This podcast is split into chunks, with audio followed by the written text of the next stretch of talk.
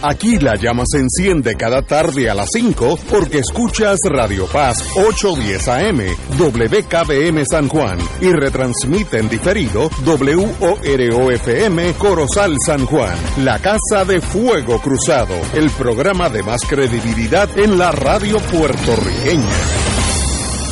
Esta emisora y sus anunciantes no se solidarizan necesariamente con las expresiones que escucharán en el siguiente programa.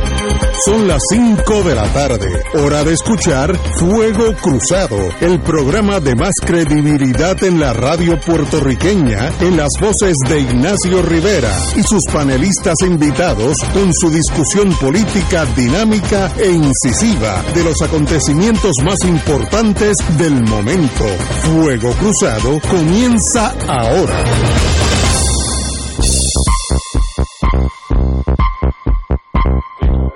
Amigos y amigas, hoy es un día especial, es jueves, yo pedí si estuviéramos ya en, la en Roma, podemos hablar hasta de eso después, pero estamos aquí para un programa, vamos a empezar con algo muy especial, muy bonito y, bien, bien importante para todos nosotros.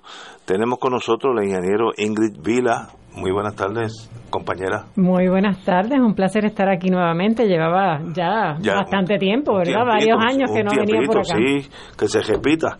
Y tenemos obviamente que hablar de energía eléctrica, Luma, post-Luma, pre-Luma, todo ese traje, esa tragedia que tenemos. Y de Fiona, que viene por ahí. Y Fiona, que viene por ahí, pero aún sin con o sin Fiona. Eso toca el panel de mañana. pero hoy, ¿dónde es que estamos? Como tenemos con nosotros un planificador, planificador que sabe de eso, Tato Rivera Santana, usted comience con el programa. Bueno, buenas tardes, Ignacio, a Edgardo, que está aquí también, a José Nadal Power, y desde luego a Ingrid Vila por estar con nosotros. La verdad que nos, honra que, esté en este programa. Un placer. Correcto. Eh, y la vez pasada, el jueves pasado, Ignacio, tú cerraste el programa anunciando que nos gustaría que estuviera Ingrid Vila en el programa para que pudiéramos continuar conversando sobre el tema de la Autoridad de Energía Eléctrica, pero en general sobre el tema de la, de la energía, eh, que va mucho más allá, ¿verdad?, de la Autoridad de Energía Eléctrica eh, y de Luma. Y bueno, no, nos comunicamos con Ingrid Vila y ella con mucho gusto aceptó estar con nosotros. Eh, y la idea es que podamos tener esta conversación, este, Ingrid, sobre este tema que, que lleva ya varios meses con gran intensidad en el debate público, porque se trata nada más y nada menos que, de la energía, que es lo que, lo que mueve todo. Y que en el caso nuestro, pues hemos atravesado por, no, no recientemente, sino que llevamos varios años atravesando por eh, los problemas y las dificultades que hemos tenido para que lo que se ha construido en cuanto a infraestructura de energía eléctrica pueda servirle bien al país, pero también para que se pueda transformar y convertirse en, un sistema que moderno, pero que esté a tono con los retos que, se enfrenta eh, nuestro pueblo, nuestro país, en general el mundo, con el tema del calentamiento del planeta, el cambio climático. Así que todas estas cosas están eh, mezcladas en este tema.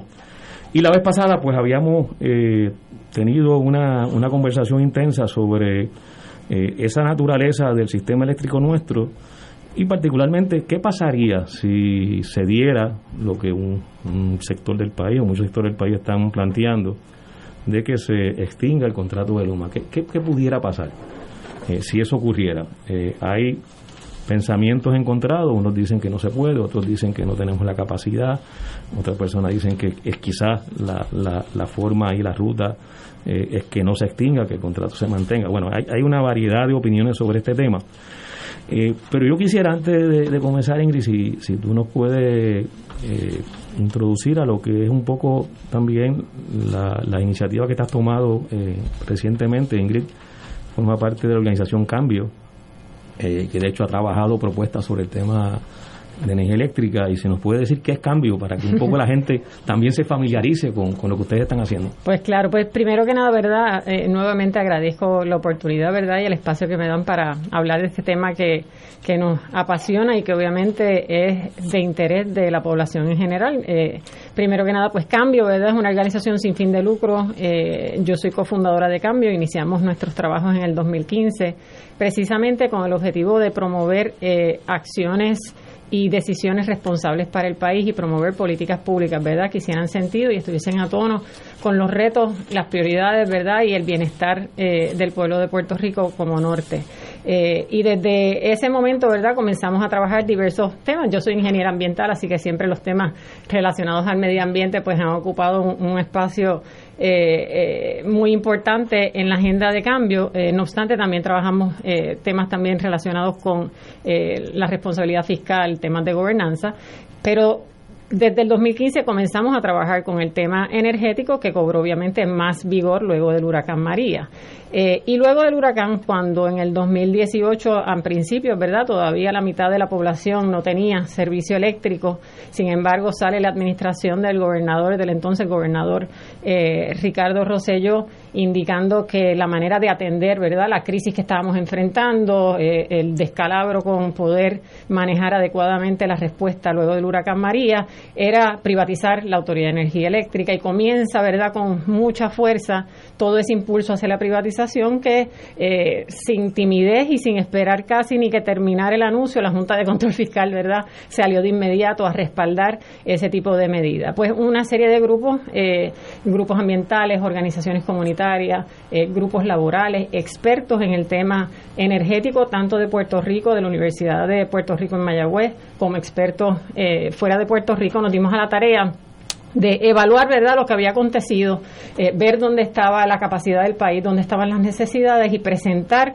una propuesta alterna que pudiera y permitiera al país integrar lo que era obvio y resultó obvio luego del huracán María, que es que tenemos que salir de ese sistema centralizado, tenemos que salir de la generación a base de combustibles fósiles, eh, no solo por el cambio climático, sino por la vulnerabilidad verdad que representa nuestro sistema eléctrico en la actualidad y presentamos la propuesta de Queremos Sol en octubre del 2018. Es una propuesta que atiende tanto aspectos técnicos de cómo se logra una transformación y una nueva red eléctrica a base de sistemas fotovoltaicos en techos y almacenamiento, pero también aborda, ¿verdad?, el tema que se ha discutido y se ha estado discutiendo más, eh, más recientemente, que es el tema de la gobernanza, o sea, cuál es la gobernanza que debe acompañar esa transformación hacia un sistema eléctrico que sea más democrático, en el que participe más la gente y en el que, como mencioné, ¿verdad?, la prioridad sea potenciar nuestros recursos renovables principal, que es el sol.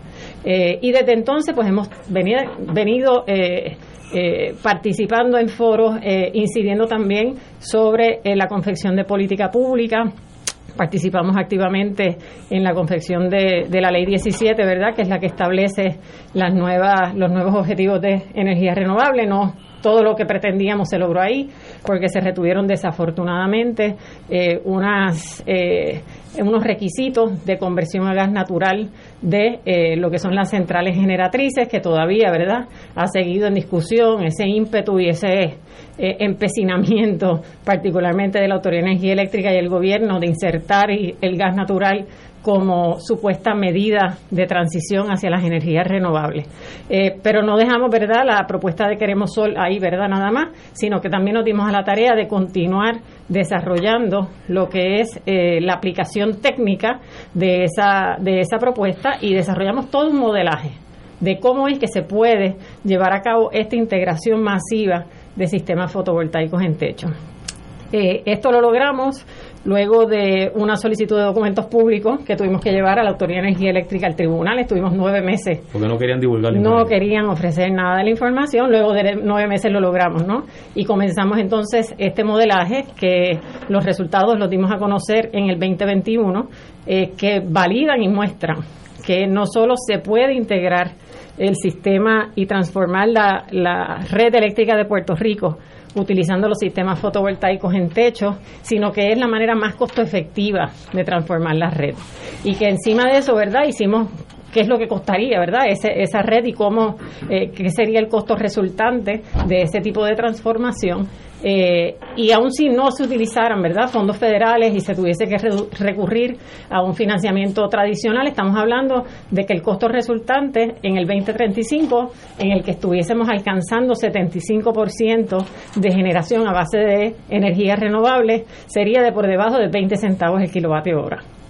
Recordemos en qué estamos hoy, ¿verdad? Hoy estamos a 34 centavos el kilovatio hora, principalmente Con amenaza de que pueda aumentar. Correcto. Eh, la, verdad, los aumentos recientes por las fluctuaciones de eh, el costo de los combustibles fósiles. Eh, pero entonces, al ver, ¿verdad? Todo lo que hoy hay una primera plana sobre la inyección de fondos federales, ¿verdad? En, en el país, para el sector energético se han aprobado 14 mil millones de dólares para transformar la red eléctrica y pues esos fondos muy bien pueden utilizarse para este tipo de transformación y si parte de esos fondos, ¿verdad? No la totalidad, parte de esos fondos se utilizan para promover una transformación como la que se presenta en Queremos Sol, pues estaríamos hablando que estamos obviamente subsidiando lo que es la inversión capital y entonces el costo resultante de la tarifa estaría rondando los 15 centavos el kilovatio hora. Eh, así que eh, por todos lados que uno analiza esto, eh, hace sentido, lo hemos estudiado, lo hemos modelado, lo hemos presentado en diferentes foros, está sirviendo de base para informar el proceso que está llevando a cabo el Departamento de Energía Federal a través de un estudio de dos años que está desarrollando, ¿verdad?, cómo Puerto Rico puede alcanzar el 100% de la energía renovable y el estudio que desarrollamos desde Cambio, ¿verdad? Y con el apoyo de los grupos de Queremos Sol está sirviendo para informar esos procesos. Y, y el, en términos específicos, ustedes en, el estudio, eh, tuvo oportunidad de, leerlo, eh, hablan de que además serán unos ahorros en el sentido de que eh, se, se, evita el costo que representa comprar combustibles fósiles, que está en el orden de, de 1.400 millones aproximadamente anuales. y con este tipo de transición se ahorra una cantidad sustancial de esos 1.400 millones que de, de alguna manera también incide en lo que es el costo económico en general. Definitivamente. en estos momentos es la carga económica Exacto, y por eso también, ¿verdad? Estamos hablando de una tarifa entre 20 centavos en, en la primera modalidad, como les, les mencioné, o 15 centavos si se utilizan los fondos federales, por esa reducción, ¿verdad? Eso es dinero entonces que estaría disponible para otro tipo de inversión en el país, es dinero que no, no, no estaría saliendo de Puerto Rico, como menciona, son 1.400 millones que se fugan del país. Eh, porque aquí no producimos ninguno de esos combustibles fósiles. Así que es una medida no solo de una transformación del sistema energético, sino que es una medida también que va a inyectar y va a apoyar el desarrollo económico del país al mantener ¿verdad? y retener estos fondos para otros propósitos productivos. Y atado con eso, ¿verdad? El cambio climático eh, desafortunadamente todavía no está integrado de manera primordial en la agenda de gobierno, pero si se realiza también este tipo de cambio, estamos hablando de una reducción de 70% en las emisiones de CO2 eh, al 2035, eh, que pondría a Puerto Rico no solo a la vanguardia de cumplir con eh, lo que son esas, esos objetivos también de cambio climático a nivel mundial, sino que pues también nos, nos hace responsables de atender lo que ha sido el impacto a comunidades que han vivido cerca de todas estas centrales generatrices. Y que también entonces es una externalidad positiva en la medida en que también se traduce en ahorros económicos, o sea, en la medida que la salud eh, deja de ser eh, un, problema como resultado de esas emanaciones de gases y de, y de contaminación del aire, eso reduce los costos en salud. Así, así que, que, hay un ahorro económico eh, que a veces no se contabiliza, a veces no aparece en los análisis económicos. Exacto, y es como tú mencionas, ¿verdad? Siempre son las externalidades que nunca se internalizan, eh, pero parte de toda eh, la revisión que se ha hecho también en años recientes de poder hacer una distribución adecuada, ¿verdad? De lo que son los costos de los combustibles fósiles, es integrar, ¿verdad? Todos esos costos que hasta ahora, ¿verdad? No se le ponía dólares y centavos, pero sí ahora se están integrando y cuando uno, ¿verdad? Empieza a comparar entonces chinas con chinas, la energía renovable con sus beneficios eh, eh, de salud, sus beneficios ambientales versus los combustibles fósiles y los impactos que tiene, pues claramente la decisión eh, es clara de los beneficios que trae uno versus los impactos de otro. ¿Y, qué tenemos que hacer para hacer esa, esa transición? ¿Qué es lo que qué es lo que requiere el pueblo, la vida, la justicia? ¿Qué es lo que hay que hacer para ir transfiriendo eso que es lógico y nadie lo puede detener porque la lógica a veces va por encima de los seres humanos? Para cambiarnos de el uso Puerto Rico sobre todo que no produce nada fósil, nada a la energía energía solar, que en este Puerto Rico el sol aquí a veces uno se queja de lo duro que es, así que tenemos esa ventaja ¿Cómo se hace esa transición? ¿Qué es lo que hay que hacer? Pues se comienza con la integración de sistemas fotovoltaicos en los techos. Estamos hablando de placas solares. En las casas. En las casas, en los comercios, en, en los estacionamientos de centros comerciales. Se pueden utilizar también lo que son los vertederos cerrados, ¿verdad? Que son espacios que tienen muy poco uso por las condiciones que hay allí, pero muy bien pueden servir para estos propósitos. Eh, de igual manera, otros terrenos que están contaminados. Eh, hablamos del terreno de la Corco, ¿verdad? En sur, eh, que no se utiliza para nada. Eso podría ser un buen lugar también para ubicar eh, estos sistemas eh, de placas solares. bien importante, ¿verdad?, hacer la distinción de que cuando estamos hablando de lugares que no son techos, ubiquemos en lugares donde ya ha habido un impacto, lugares que no se utilizan y no estar promoviendo la instalación en terrenos agrícolas, terrenos de alto valor ecológico, que desafortunadamente es la ruta que ha perseguido y se ha seguido en los pasados años. cuando tenemos el techo, eh, tenemos tantos techos, ¿verdad?, en, todos nuestros hogares. Es inútil. Y es la manera más efectiva. Como se usa en el centro de convenciones. Exacto. Que, el estacionamiento pues está cubierto de placas. Al lado del centro judicial de Bayamón también lo hubo. Eh, pero además de, de energía solar, eh, ¿qué otra energía renovable han considerado ustedes? Estoy pensando en la cuestión de la, de la producción de energía como la hubo en el pasado en Puerto Rico con las represas, eh, que están ahí las represas. Eh, eh, ¿Han considerado incorporar, además de la energía solar, ese tipo de... de sí, las hidroeléctricas definitivamente, ¿verdad? son también un, un, un asset que tiene el país y un recurso que debe potenciarse. No obstante, ¿verdad? Eh, pues es un recurso a la vez limitado, ¿verdad? la capacidad de las represas ronda los 100 megavatios. Hay unos estudios que han indicado que por las eficiencias en las turbinas y los cambios que se le podía hacer, se podría llegar a 150, 200 megavatios, pero definitivamente que es un componente que hay que, hay que considerar en el proceso de la transformación hacia las energías renovables. ¿Cuántos megavatios consume Puerto Rico hoy? hoy? Eh, hoy por hoy eh, la demanda debe estar como en 3.000 megavatios, algo por ahí, eh, 2.000 y pico. Eh, y el recurso solar excede esa cantidad mm. por muchísimo. Hay un estudio que salió recientemente del Departamento de Energía que están hablando de, de casi cinco veces la capacidad energética en términos de recursos solares en techo. ¿Y qué? ¿Cuál es la resistencia a esa realidad? Que la vemos venir imparable, inexorable, eso va a pasar. Y tan imparable es que si uno analiza, ¿verdad? cómo ha sido la reacción de la gente luego del huracán María y cómo ha ido ¿verdad? la integración de energías renovables, pues aquellos que han podido adquirir los sistemas fotovoltaicos lo han hecho. Y si uno mira dónde estábamos en el, en el 2017, que apenas estábamos produciendo 2,5% de energías renovables, y dónde estamos hoy, ha habido un crecimiento precisamente de 2,7% solamente de sistemas fotovoltaicos en los techos. O sea, la gente está integrando ya unas 200 megavatios de sistemas fotovoltaicos en techo ah, y esto aun cuando no hay ningún tipo de incentivo del gobierno, el gobierno no está ayudando en nada para que esto se dé y sin embargo se está dando porque es que es lo lógico. Es pero, es que mira, que haciendo esa Desde hace muchos años, yo te diría que me consta a mí que por lo menos 15 años han habido propuestas eh, de compañías que están interesadas en reactivar las represas hidroeléctricas y energía eléctrica siempre se ha negado a, todas las propuestas y municipios. Hubo una propuesta, y esto era, lo, me consta porque era un cliente mío, pero lo puedo decir porque ya pasó tanto tiempo, que quería eh, traer, eh, porque era viable, eh, energía geotermal desde, desde la isla de Nevis, donde hay una planta, hasta Puerto Rico, era viable traer el cable subacuático, ¿no? hasta el punto de conexión más cercano que había, que era Naguabo, no, me acuerdo. Y de ahí eh, tirar otro cable hasta San Tomás, para vender energía a San Tomás. energía limpia, cero emisiones, un precio que no fluctúa con el mercado porque es una fuente natural, eh, pero también nunca, nunca se dio porque no correspondía con el plan, con la costumbre de energía eléctrica, de seguir quemando y contaminando con los combustibles fósiles. Y como estaba en contra de lo que ellos hacían, pues no importa. Eh, era, era una venta de, de en términos de, de, de, kilo, de kilovatios de, de 14 centavos o 12, que hoy día sería como que una gran ganga.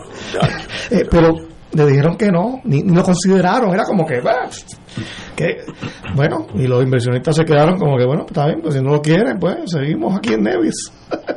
pero, pero que es increíble cómo la autoridad se, se convirtió en enemigo de, del ambiente, de la economía y de las familias puertorriqueñas.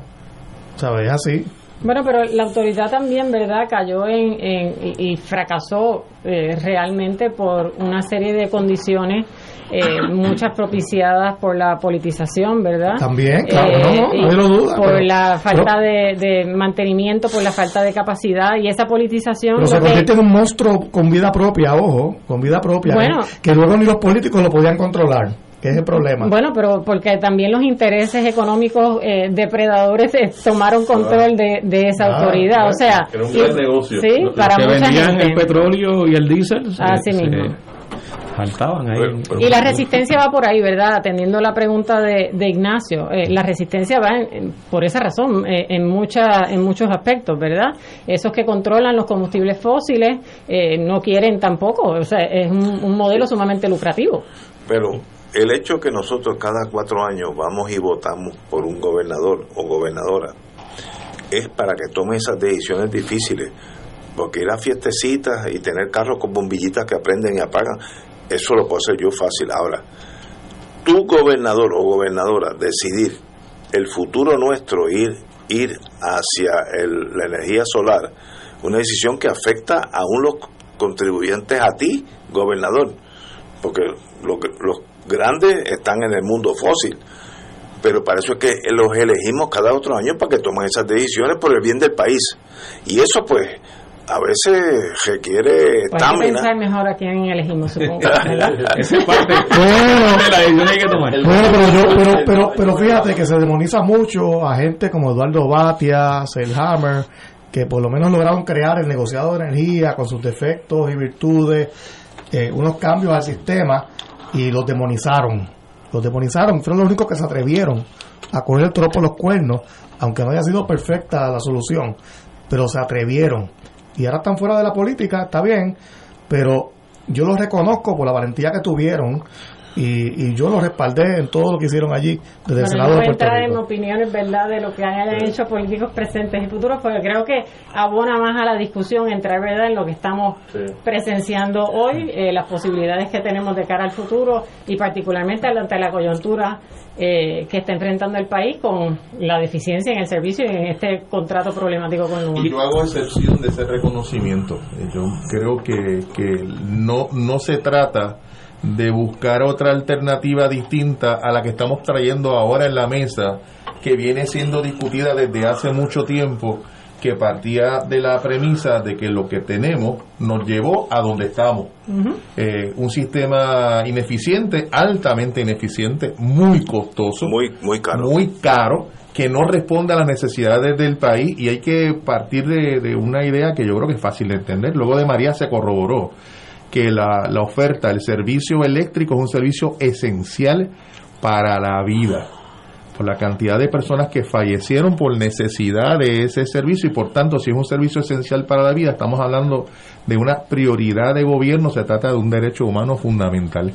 Eh, y creo que es importante comenzar a mirar esto desde esa otra óptica.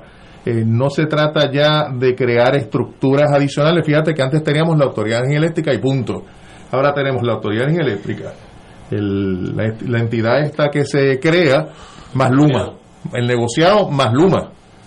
Eh, y la realidad es que con tres estructuras, con un gasto adicional, no hemos resuelto y no se activa una solución al problema, habiendo legislación de lo que se está discutiendo aquí, porque ya existe esa legislación, no es falta de legislación que falta de voluntad. pero, la legislación que, que, provee para las microredes y, y, toda esta cosa fueron las personas que, que mencioné. Pues, pero, eh, eh, eh, pero, hoy, hoy, ¿qué sugiere el ingeniero Vila en torno a esta problemática que es tan obvia que solamente se cae de, lo alto de un olivo, como hizo en, en, en Sevilla? ¿Qué hacemos? ¿Qué, ¿Cuál es la presión? ¿A quién tenemos que hablar? ¿A qué presión tenemos que poner? Para que esto comience a caminar por lo inevitable, porque no estamos hablando de algo que una cosa esotérica, esto va a pasar, el problema es cuándo, qué tan rápido pasa.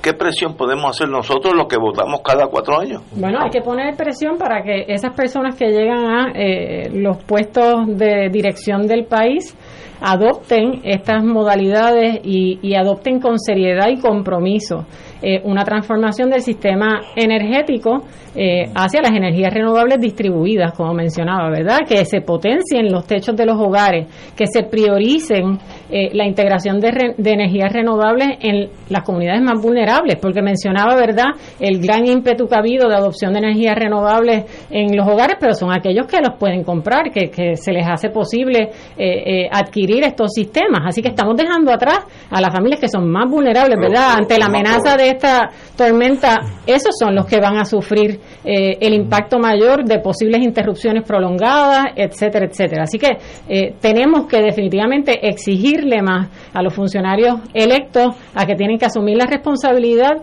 a que tienen que dirigir los fondos destinados a Puerto Rico, fondos federales, para esos propósitos y para el bienestar del país.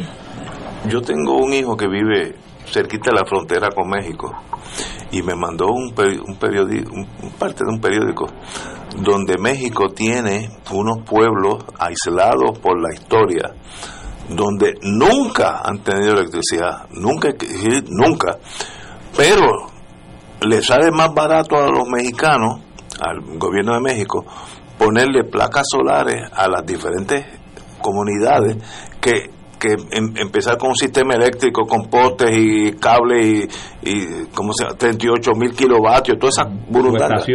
Eh, y entonces me enseñó una foto de gente en las montañas del norte de México chocando con Estados Unidos que ya tienen luz porque tienen una y nosotros no podemos mirar eso como pues fíjate lo de México a diferencia de nosotros es que es un, un movimiento del gobierno hacia su pueblo o sea, no es una empresa privada. Él no, mira, usted nunca ha tenido electricidad, ahora va a tener, le vamos a poner un, ¿cómo se llama esa cosa? En el techo, y usted va a tener luz por lo menos de noche, etcétera, etcétera. Eso es inevitable. ¿Cómo lo podemos, cómo lo podemos generar en Puerto Rico? hay intereses creados que se oponen. Hay, hay, unas murallitas por ahí como la del Morro, que son de 12 pies de ancho. Y ahora se añade lo del gas natural, que me gustaría, Ingrid, que tú este, profundizaras ahí, como el, la supuesta transición utilizando el gas natural realmente nos convierte nuevamente en dependientes. Sí, definitivamente, porque pues es es tratar de vender un combustible fósil como si fuera un combustible fósil benevolente, ¿verdad? Y, no existe tal tal cosa. Eh, contamina también. Eh, es uno eh, por otro, pero más barato, ¿no? Bueno, más barato, ¿cuál ¿verdad? ante, la, situación, exacto, pero ante la situación mundial que estamos enfrentando, las fluctuaciones nos afectan de igual manera. Así que el, el, gobierno ha llevado este mensaje de que es necesario integrar el gas natural para poder eh, moverse hacia las energías renovables. En el estudio que nosotros desarrollamos, como dije, con expertos, profesores de la Universidad de Puerto Rico en Mayagüez, mostramos que no es necesario eh, ningún tipo de, eh, inversión adicional ni en conversiones de gas natural ni en nuevas plantas de gas natural. Lo que hay es que moverse de inmediato ya a integrar las energías renovables en los techos. Así que cada vez que los que nos estén escuchando escuchen del gobierno diciendo que hace falta una planta de gas natural, usted sepa que no hace ninguna falta ninguna planta de gas natural son intereses creados que están buscando continuar lucrarse del mismo sistema centralizado que hemos tenido. Esa es orientación muy muy sabia. No hacen falta estas nuevas plantas. No hacen porque los muchachos van a querer tener su nueva planta para hacer sus milloncitos. De hecho, es lo, que está pidiendo eh, recientemente la Autoridad de Energía Eléctrica, que, se le asignen 400 millones para la construcción de una nueva planta de, de gas natural. Que me da Vamos a una pausa, regresamos con la señora ingeniera Ingrid Vila. Fuego Cruzado está contigo en todo Puerto Rico. El amor MCS Classic Care presenta a Yolandita Monge, la más romántica de las nuestras, con su nuevo espectáculo Amores de Siempre por primera vez en el Coca-Cola Music Hall. Este sábado 17 de septiembre cantará todas las canciones que ustedes han hecho sus favoritas, Amores de siempre. Sábado 17 de septiembre en el Coca-Cola Music Hall. Últimos boletos en tiquetera te invita Goya, produce Rafa Diniz. Sembrar es el principio de la sombra, el agua, la protección y el sustento. Este año regresa La Siembra. El 23 y 24 de septiembre, en seis puntos de recogido, para la naturaleza repartirá 25.000 árboles gratis. Para participar, reserva, recoge y siembra. Únete a la reforestación de las islas de Puerto Rico. Para más información visita pln.org diagonal la siembra. Radio Paz te ofrece el mejor motivo para levantarte temprano y disfrutar el comienzo de un nuevo día de lunes a viernes con Enrique Liboy y Radio Paz en la mañana. La dosis perfecta de noticias, deportes y éxitos musicales de todos los tiempos, humor y curiosidades, calendario de actividades y tus peticiones musicales por el 787-300-4982. Conéctate con el 810 AM de lunes a viernes con Enrique Liboy y Radio Paz en la mañana. Fuego Cruzado, el programa de más credibilidad en la radio puertorriqueña, es ahora la tribuna abierta de análisis noticioso, con diversas perspectivas que exploran el trasfondo de lo que acontece a diario y cómo nos afecta. Escucha Ignacio Rivera y sus panelistas invitados de lunes a viernes en Fuego Cruzado en transmisión diferida a las 10 de la noche por Oro 92.5 FM. Tu mejor compañía en temporada de huracanes es la radio.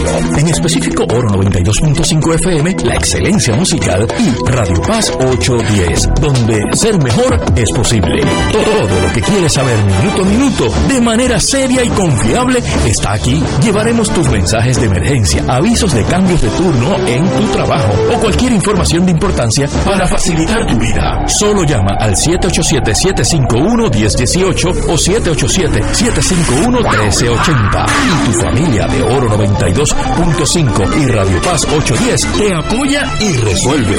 Juntos, nuestra vamos a preparar mejor para enfrentar cualquier evento porque somos el equipo que siempre está a tu lado. A tu lado. Nadie te cuida más que tu familia de Oro 92.5 FM y Radio Paz 810 AM. Y ahora continúa Fuego Cruzado.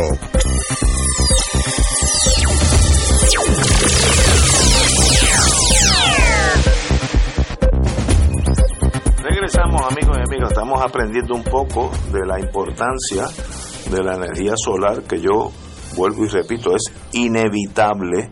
Lo que estamos hablando es qué nos costará para llegar a ese ideal que es inevitable, llegará a pesar de nuestros políticos, los intereses creados, eso va a llegar. Eh, con sangre o sin sangre, yo prefiero que sea de la manera más fácil, pero yo conozco los intereses creados y hasta ahora han hecho un detente para que esto no suceda. ¿Cómo, cómo caminamos hacia el mundo? En el sentido que hay que elegir gente de los partidos que sean, hay cinco partidos, pues usted escoja el que usted más quiera, que esté acorde con, con esta realidad de buscar energía solar. ¿Es posible eso?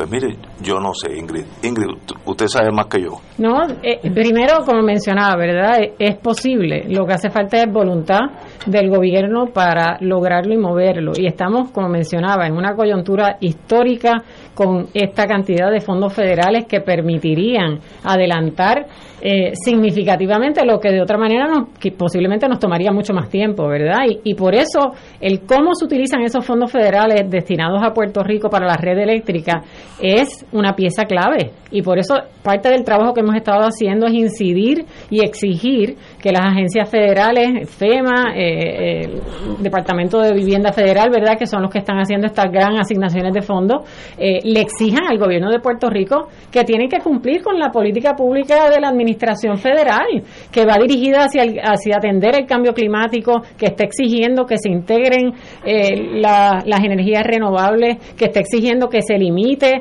las inversiones en combustibles fósiles y sin embargo entonces llegan todos estos fondos a Puerto Rico, eh, la Autoridad de Energía Eléctrica y Luma comienzan a presentar planes de cómo utilizar estos fondos y no tienen ni un dólar asignado para las energías renovables. Pues no puede ser. Y, y, lo que pedimos es también, ¿verdad?, a falta de voluntad política local, que el gobierno federal ponga en práctica lo que es la política pública eh, de la administración Biden para asegurar, ¿verdad?, que los fondos no se malgasten en un mismo sistema centralizado. ¿Y ustedes tienen un grupo de acción? como Sí, bueno, a través de la propuesta de Queremos Sol, ¿verdad? Somos una... ¿Qué es eso? ¿Qué es eso? Vamos, explícanos. Sí, pues Queremos Sol, como mencionaba, ¿verdad? Es la propuesta que presentamos en el 2018, pero es también una coalición mucho más amplia, ¿verdad? De organizaciones ambientales, organizaciones comunitarias, expertos en la materia, eh, eh, organizaciones laborales, que ya se ha expandido muchísimo, ¿verdad? Eh, empezamos unas 11 organizaciones con la confección de esta propuesta, ya tenemos aliados no solo en Puerto Rico, sino en Estados Unidos también, que han estado, ¿verdad?, tratando de llevar el mensaje y de exigir que la propuesta de Queremos Sol sea eh, la, el norte y que sea parte de la, de la discusión en torno al uso de los fondos federales y la transformación del sector energético. Y hemos ganado muchísimo terreno en ese particular, como les mencionaba, ya la propuesta está nutriendo este proceso de, que está llevando a cabo el Departamento de Energía Federal, eh, que está diseñando cómo es que Puerto Rico puede lograr la integración de energías renovables para alcanzar el 100%. Eh, de igual manera, eh, otra a, nivel congresional se ha reconocido también esta propuesta como una fundamental. Sin embargo, pues requiere de la acción local. Y eso es, ahí es que está, ¿verdad?, el tranque que, que todavía tenemos por los intereses creados y los, los lazos que hay entre esos intereses creados y los intereses políticos. Voy a hacer una pregunta y los abogados aprendemos a través de la vida que uno nunca hace una pregunta a la cual no sabe la contestación. Eso es básico para un abogado. En corte, tú nunca preguntas nada que la voy a hacer sin saber la contestación. Eh, en Puerto Rico hay cinco partidos políticos, para bien o para mal, no sé. ¿Hay alguno que está más a tono con esa ideología de energías renovables o todos están en contra o todos están indecisos? Pues, sin pues, saber la contestación. Pues, la contestación la tenemos porque en el 2020 Queremos Sol hizo un foro con todos los candidatos a la gobernación, eh, en el que le planteamos la propuesta y, tuvimos, eh, fue televisada y de todo, eh, transmitida a través de los medios, en el que le presentamos la propuesta a cada uno de los candidatos y exigimos que cada cual allí ventilara y dejara saber cuáles eran sus posturas sobre este tema. Cuatro de los cinco candidatos estuvieron de acuerdo con respaldar la propuesta de Queremos Sol. Desafortunadamente, el candidato que no estuvo de acuerdo fue el que resultó con el 35% de los votos. 33, no la añade. 33, perdón, con el 33% de los votos. Mira, aquí me dicen, esa señora es cinco estrellas. usted tiene, usted tiene sus seguidores. Gracias. Usted tiene sus seguidores. Pero, pero la gente no puede comprender que el mundo se mueve a la, hacia la energía renovable. Dos personas, padre e hijo más sol, dos personas, no está hablando un equipo, un, un, movimiento político, dos personas han renovado la vida de adjuntas casi en su totalidad. Si eso lo van a hacer dos personas, imagínate un gobierno que endose eso, que son cientos de miles. Así mismo. Pues yo no entiendo, verdad que no, no sé cuál es. la única experiencia. Yo conozco la familia Baez en Mutuado, que mucho antes, llevan casi 30 años, ellos producen su electricidad porque están en una finca enclavados y la autoridad de energía eléctrica les cobraba un dineral por llevar los postes de, electricidad hasta la casa, ¿no?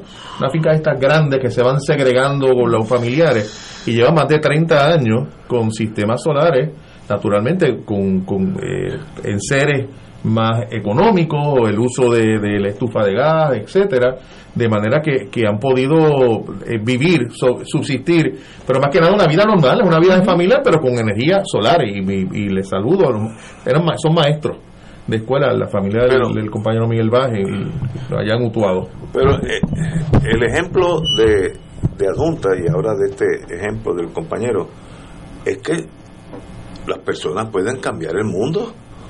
Nos, estamos ejércitos y tanques y aviones. Dos personas en adjunta, los padres e hijos Mazol, mm. con la ayuda de su señora madre que murió. Este, está exactamente. Han hecho un cambio significativo. El político no se da cuenta que por ahí, por ahí hay que ir. Digo, y, no, y, aparte de esos dos ejemplos, ¿verdad? Eh, muchísimas otras comunidades ya han integrado la energía renovable a nivel de, de la comunidad, de residencias, de centros comunitarios. O sea, el pueblo y el país va en una dirección y el gobierno ni se ha enterado. Ese es el asunto. O sea, la gente sí está logrando el cambio. Pero ¿y por qué el gobierno, esto es especulativo, por qué el gobierno no se ha enterado? ¿Por qué esa, esa inacción? Bueno, parece lógico que fuera lo contrario. Porque el gobierno, eh, los intereses del gobierno están en, en, otra, en otro, en otro saco, vamos a ponerlo así, ¿verdad? Han estado eh, primero empecinados con esta privatización, como que era iba a ser la solución a todos los problemas. Eh, por otro lado, empecinados también con el tema del gas natural y de que es necesario el gas natural. No sabemos, ¿verdad? Concretamente cuáles son los intereses que están ahí mediando en esas conversaciones conversaciones, pero claramente los hay. Eh, lo vimos con la contratación que se dio para la conversión a gas natural de, las unidades de 5 y 6 de San Juan, en la que traen a esta empresa Nufortress Energy en un contrato de 15 años por 1.500 millones de dólares. Nosotros hicimos toda una evaluación de los documentos de esa transacción y es una transacción que a o sea, totalmente amañada eh, de, unos procedimientos que no se siguieron y que nos ha costado en este proceso de, de la pandemia. Eh, varios millones de dólares al pueblo de Puerto Rico porque eh, Nufortre se supone que esté supliendo gas natural a esas unidades, sin embargo, como el precio del gas natural subió, ellos prefirieron dejar de venderle gas a la Autoridad de Energía Eléctrica al precio que tenían que venderle porque lo podían vender más caro a otro lugar. Y eso es una de las razones por las cuales también se elevó el precio en los pasados años, eh, en el pasado año de la tarifa eléctrica, porque entonces pues tenían que usar un combustible más caro eh, cuando tenían esta esta contratación. Así que... Eh, y para completar, Ingrid, salió en estos días, no sé si salió hoy o ayer, New Fortress es la principal candidata para que se le transfieran las plantas generatrices como parte de la privatización de las plantas generatrices. Así que tendría el monopolio de la generación de energía eléctrica en Puerto Rico, con excepción de y es una empresa que mundialmente ha enfrentado eh, oposición en cada lugar donde se establece. En Irlanda eh, los rechazaron y los sacaron de allí. En Estados Unidos diversas comunidades también se están oponiendo a los proyectos que están eh, trayendo de gas natural. Y entonces aquí el gobierno de Puerto Rico les abre las puertas de par en par para que vengan y se queden con el sistema de generación. cuando donde nos debemos estar moviendo es a las energías renovables, pero ese no es el negocio de Nufortres. El negocio de Nufortres es está en el gas natural y en, y en que las mismas centrales generatrices entonces eh, se utilicen con, con, ese combustible fósil. Y cuando Ignacio pregunta, bueno, ¿quién está deteniendo esto? Pues ahí, tiene los nombres. No, ya me lo ¿Quiénes son los sectores económicos? No me enseñó una que no quieren que haya una transición a la energía renovable. pero, yo quería preguntar ah. pero ¿por qué oponerse a la transición? Si es obvio que va a venir de todos modos. Yo, es que no, Exactamente. dinero cortoplacista. A corto plazo. Sí. Eh, Ingrid habló de 1.500 millones. No, eso yo lo entiendo. es más, estoy empezando a entenderlo. Ahora, yo, quería preguntarte, Ingrid, lo, lo, lo que tenemos, la información que tú nos has traído, este, eh, básicamente tenemos todos los componentes para que eso ocurra. Tenemos la fuente de generación que es el sol Existe la tecnología, de hecho, que ha sido mejorada y cada vez es menos costosa. Inicialmente era mucho más costosa, como pasa normalmente cuando se desarrolla una nueva tecnología. Tenemos el talento humano, o sea, tenemos gente capacitada para manejar eh, todo lo que tiene que ver con instalación y la tecnología. Tenemos el conocimiento académico, porque en el recinto de Mayagüey y en otras instituciones académicas en Puerto Rico eh, hay ingenieros e ingenieras que conocen de este tema y lo conocen y lo dominan muy bien. Eh, y está hasta el dinero, porque hay unas asignaciones que se ha mencionado que yo me sorprendí cuando tú mencionaste que son 14 mil, yo siempre había pensado que eran 10 mil. Porque 10 mil son mil millones Exacto. de, de FEMA, 9 mil y pico, 2 mil millones de CDBG. en total son 14 son 14 mil, o sea que, es, una, es una cifra. Yo no me imagino hay dinero. mil millones de dólares, no tengo ni idea de qué se no, trata, estamos hablando de una cantidad extraordinaria. No, que, que, que, es una cifra que histórica, que ni siquiera dentro de los Estados Unidos se ha aprobado una asignación como esa, nunca. Pero entonces el riesgo grande es, o sea, la tragedia grande va a ser que si eso se utiliza para lo que se tiene pensado utilizar ahora mismo, que es más, que, más, que para la transmisión y distribución, este y la construcción, si energía eléctrica insiste en la planta eh, de gas, la planta generatriz de gas, de gas, si se utiliza para eso, se derrota el propósito de lograr un sistema a base de energía renovable. Y ahí era que yo te quería preguntar, Ingrid, ok, eh, si, si esos componentes se encarrilan, se, pueden sintonizar, ¿cómo sería esa transición? eh, a la luz de lo que tenemos hoy. Tenemos la Autoridad de Energía Eléctrica, que básicamente está a cargo ahora mismo de la, de la generación.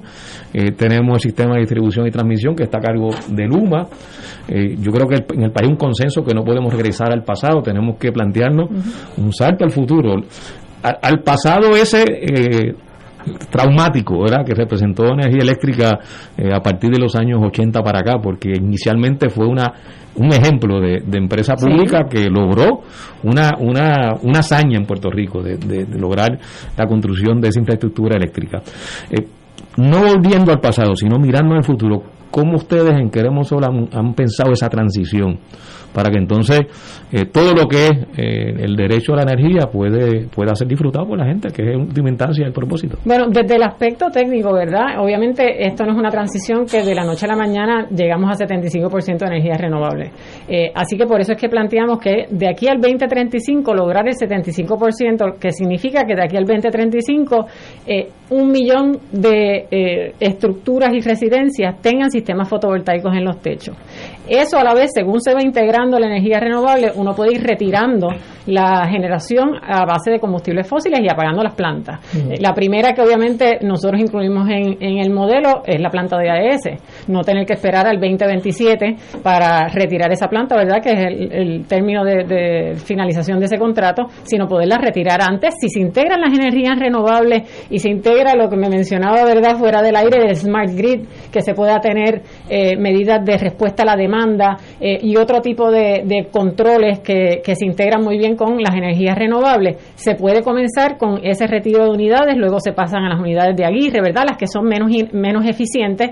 Y al final, en el 75% al 2035, lo que queda es con una operación mínima de esas eh, unidades más eficientes del sistema y entonces con miras a ya entonces moverse a eliminar esas también e integrar la energía renovable eh, que quede pendiente. Sobre el tema de cómo lograrlo, eh, cuál es la estructura, ¿verdad? institucional que haría falta y que estamos recomendando en Queremos Sol, pues por un lado ya hemos visto que Luma no está interesado en este tipo de, modalidad ni en integrar las energías renovables. Y esto no es por especulación. Nosotros presentamos la propuesta de Queremos Sol ante uno de los eh, de los procedimientos del negociado y Luma respondió que ellos no se iban a meter en eso sea, tan sencillo como eso.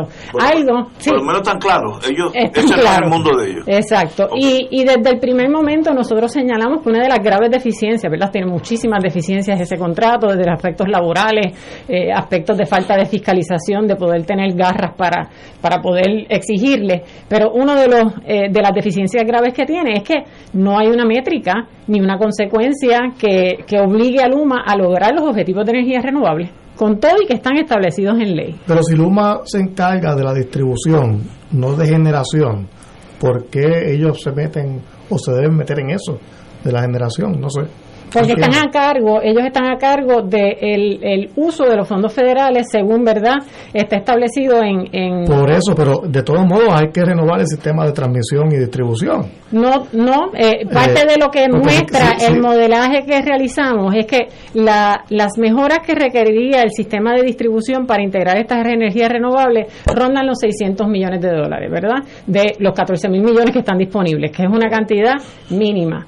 El sistema de transmisión sí hay unas medidas, ¿verdad?, urgentes que hay que tomar, igual que en las plantas hay que mantenerlas operando, el sistema de distribución también, pero eh, no todo el dinero se puede ir a eso. Se y, y esa es parte de la exigencia que hemos hecho, que Luma y la Autoridad de Energía Eléctrica detallen cuáles son esas medidas que son urgentes versus medidas que son destinadas a mantener el mismo sistema centralizado. Y al día de hoy no han podido eh, separar esos dos renglones ni han respondido a esa, a esa solicitud. Pero, pero ¿por qué está en el interés de Luma eh, decidir o oponerse a cierto tipo de, eh, de, generación. Ah, eh, eso es fácil. Porque si tú lo que haces es distribuir, pues te da igual. Lo porque parte, del interés, parte del interés de Luma en el contrato, y esto tampoco es especulación, ellos lo, lo informaron hacia sus inversionistas, es poder contratar a sus empresas matrices y poderse llevar parte de la tajada de los fondos federales. El expertise de Luma, de ATCO y Cuanta, ¿verdad? Que son las dos empresas matrices, no está en las energías renovables.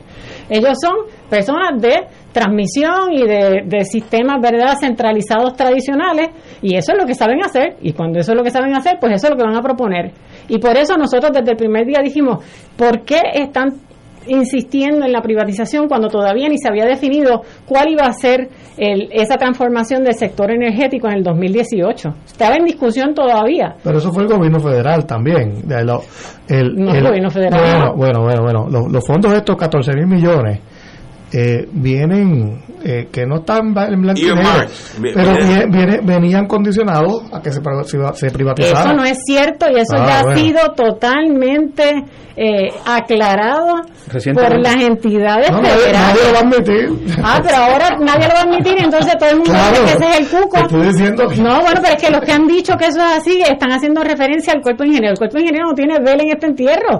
El cuerpo ingeniero estaba para la respuesta inmediata. Tampoco, pues todo, lo que está por escrito, no hay ninguna exigencia que no sea la exigencia de la Junta de Control Fiscal que tiene otros intereses en privatizar el sistema. No hay ninguna exigencia que esté limitando el uso de fondos federales y que esté exigiendo que sea una entidad privada la que corra el sector energético en Puerto Rico. Pero fíjate, es que no hay visión, a diferencia de, de otros estados. Yo tengo un hijo que vive en Texas. Texas es exportador de petróleo. Texas tiene áreas donde flota en petróleo. Mi hijo compró una casa en Austin, Texas, y si una casa nueva, el municipio le exige que tenga placas solares. En, ah, en un estado que produce petróleo. pero fíjate qué visión. Eso yo, que yo, me, sorprendo la visión de ese estado. Yo produzco el petróleo, así que si tú la coges del sol, no me vas a comprar a mí. Pero contigo eso, si quieres hacer una casa nueva, tú tienes que tener. Eso es inconcebiblemente inteligente que, que mirando a los próximos 20, 30 años. Y nosotros estamos aquí con, espetados en el pasado. Eh, fíjate, lo, lo torpe, eh, no estoy diciendo político, no, de lo que sean. Texas que vende petróleo quiere que cuando tú compres una casa nueva ya tenga, no tengas que instalarle, que ya venga con placas solares pues hay algo que ella, ellos están mirando hacia el futuro y nosotros no. Y ante verdad, los fondos federales volviendo, ¿verdad? Ahora moviéndonos a los fondos federales de vivienda, va a haber muchísima reconstrucción en el ámbito de vivienda y eso debería ser un requisito de, claro, de todo ese proceso de... Ahora, el movimiento de ustedes, ¿de, de qué se compone? Estoy tratando de comprenderlo para poderlos ayudar aquí en este programa, si podemos ayudarlo. Eh, ese, ¿cómo, se llama? ¿Más solo? Queremos sol. Queremos, sol. ¿Qué es eso? ¿Qué es ese movimiento? Bueno, pues somos un, ¿verdad? diversas organizaciones, entidades, personas que respaldamos la propuesta que les he descrito ¿verdad? en la tarde de hoy y que estamos incidiendo en la política pública, estamos incidiendo a nivel del Congreso, eh, estamos también participando activamente en que comunidades puedan adoptar estos sistemas estamos facilitando procesos, eh, buscando, ¿verdad?, eh, otro tipo de financiamiento ante la resistencia eh, del gobierno. educamos también y llevamos charlas a través de las comunidades sobre no solo la propuesta, sino cómo operar tu casa y tu comercio de manera más eficiente. O sea, estamos llevando toda la información, cosa de que el pueblo eh, tenga mayor capacidad y entienda que tiene que ser parte de esta conversación y que tiene que exigirle al gobierno. Así que eh, yo creo que cubrimos básicamente todas las bases que no sean el que podamos lograr que el gobierno finalmente reaccione ante esto y adopte como lo adopte como el norte de, la transformación. Pues quiero decirle... de, hecho, la ley que se aprobó nueva federal de Biden, eh, pues tiene contiene unos incentivos para que la gente adquiera eh, sistemas solares, ¿no? Que, que, que, tal vez también hay que mirar a eso también, ¿sabes? Eh, eh, yo creo que, no, yo no cuestiono, ese es el futuro ese es el futuro, la energía solar, y hay que moverse. Es que, pero es que tú no puedes detener, tú no puedes detener la máquina copiadora. ¿Te acuerdas cuando salió la máquina copiadora? cambiamos de, papel carbón a máquina copadora. Eso hace 30 años. Luego el Internet, luego tú no puedes detener el, el avance tecnológico de la vida. Y nosotros estamos espetados en, lo que ya pasó.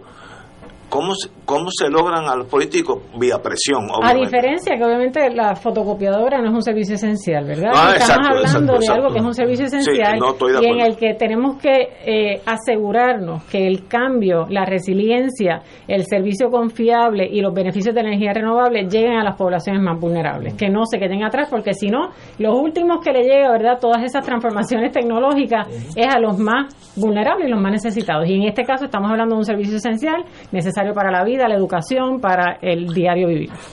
En el, en, en el caso que nosotros aquí en Fuego Cruzado, este grupo, o durante la semana cuando ustedes se, que desee transmitir el mensaje de ustedes, que es importantísimo, cuente con nosotros. Nos llama o si no nos llama, aparece por ahí, usted habla porque esto es importante, porque es el futuro de todos nosotros, aunque seamos de diferentes partidos, estamos en el mismo bote. Así mismo, pues muchísimas gracias de verdad por, por eh, la oferta y por la oportunidad. He oído, tantas cosas tan bellas de usted como eh, técnica y de verdad que usted es lo mejor de Puerto Rico. Muchas gracias. Así que deseamos lo mejor y como Queremos Sol. Queremos Sol. Queremos Sol tiene la puerta abierta en, fuego cruzado cuando ustedes lo deseen. Pues muchísimas gracias. Un privilegio. Tenemos que ir a una pausa, amigos. Vamos a una pausa y regresamos with Crossfire.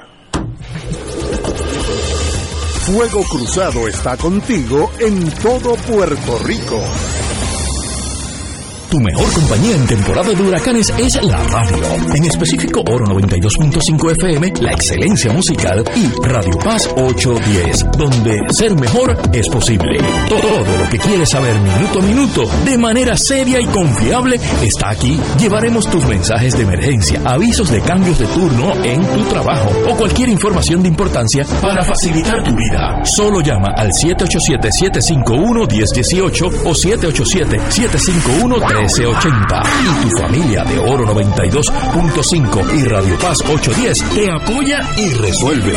Juntos nos vamos a preparar mejor para enfrentar cualquier evento porque somos el equipo que siempre está a tu lado. A tu lado. Nadie te cuida más que tu familia de Oro 92.5 FM y Radio Paz 810 AM. Buenos días familia. Es la casa a la que siempre puedes llegar sin invitación. A las 10 de la mañana, Judith Felicie es tu anfitriona para conversar sobre medicina, psiquiatría de niños y adolescentes, artes, derecho, valores y fe. Todos los días por Radio Paz 810 AM. Buenos días familia, donde una conversación parece demasiado corta. Buenos días familia, de lunes a viernes por Radio Paz 810 AM. Radio Paz te ofrece el mejor motivo para levantarte temprano y disfrutar el comienzo de un nuevo día de lunes a viernes con Enrique Liboy y Radio Paz en la mañana. La dosis perfecta de noticias, deportes y éxitos musicales de todos los tiempos, humor y curiosidades, calendario de actividades y tus peticiones musicales por el 787-300-4982. Conéctate con el 810 AM de lunes a viernes con Enrique Liboy y Radio Paz en la mañana. En Oro 92.5 FM, Radio Paz 810 y el Canal 13 estamos trabajando a tono con la emergencia que en estos momentos está viviendo Puerto Rico. Estamos ofreciendo nuestros servicios al máximo con el personal disponible según nos permitan las circunstancias. Si tiene un mensaje para ofrecer a sus asociados, clientes o personal, solo tiene que llamar al 787-552-0825 y nuestros empleados le comunicarán al personal de ventas para atender su necesidad. A nuestros clientes estén en comunicación con su ejecutivo o ejecutiva de ventas que continúan ofreciendo sus servicios como de costumbre. 787-552-0825. Aquí la llama se enciende cada tarde a las 5 porque escuchas Radio Paz 810 AM, WKBM San Juan y retransmite en diferido WOROFM Corozal San Juan, la Casa de Fuego Cruzado, el programa de más credibilidad en la radio puertorriqueña.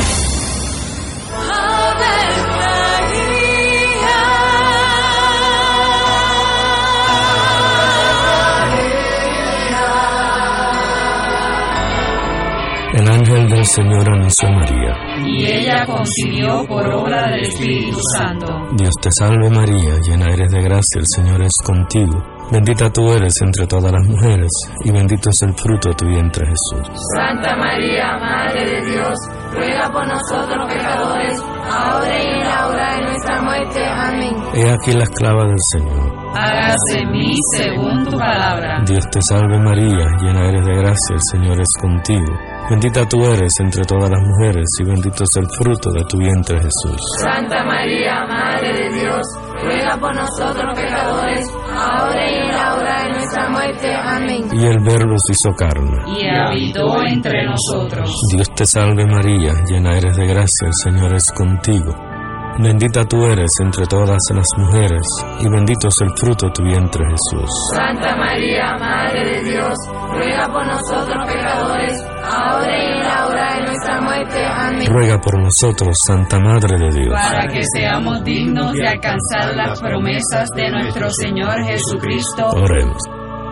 Derrama, Señor, tu gracia sobre nosotros, que por el anuncio del ángel hemos conocido la encarnación de tu Hijo, para que lleguemos por su pasión y su cruz a la gloria de la resurrección, por Jesucristo nuestro Señor. Amén. Gloria al Padre, al Hijo y al Espíritu Santo. Como era en un principio, ahora y siempre, por los siglos de los siglos. Amén.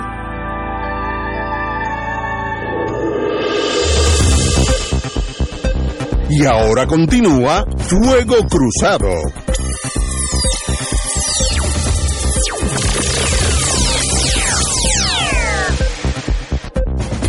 Lo próximo es un segmento pagado. Amigos, amigas, tenemos en la línea el amigo Mario Mancera. Muy buenas tardes, Mario. Buenas tardes, ¿cómo estamos? Muy bien, hermano. ¿Cuántos apagones nos vamos a aguantar? Sobre todo que por ahí viene lluvia. Hoy nos acompaña el compañero de Power Energy. Bienvenido, Mario. Gracias, gracias por la oportunidad. Eh, Yo creo que ya hemos hablado bastante de los apagones sin que pase ningún evento atmosférico, ¿verdad? Eh, en el momento yo yo sufrí con María, estuve tres meses subiendo 19 pisos en un condominio. Así que si alguien sabe de lo que es estar sin electricidad, soy yo. Mario, un problema. Eh, ¿qué, qué- qué alternativa eh, tendríamos si viviéramos otro evento como María? Pues mira, si nos tomamos en cuenta todos los apagones que hemos vivido, ¿cuánto hemos gastado en gasolina? ¿Cuánto hemos gastado en tiempo eh, haciendo filas?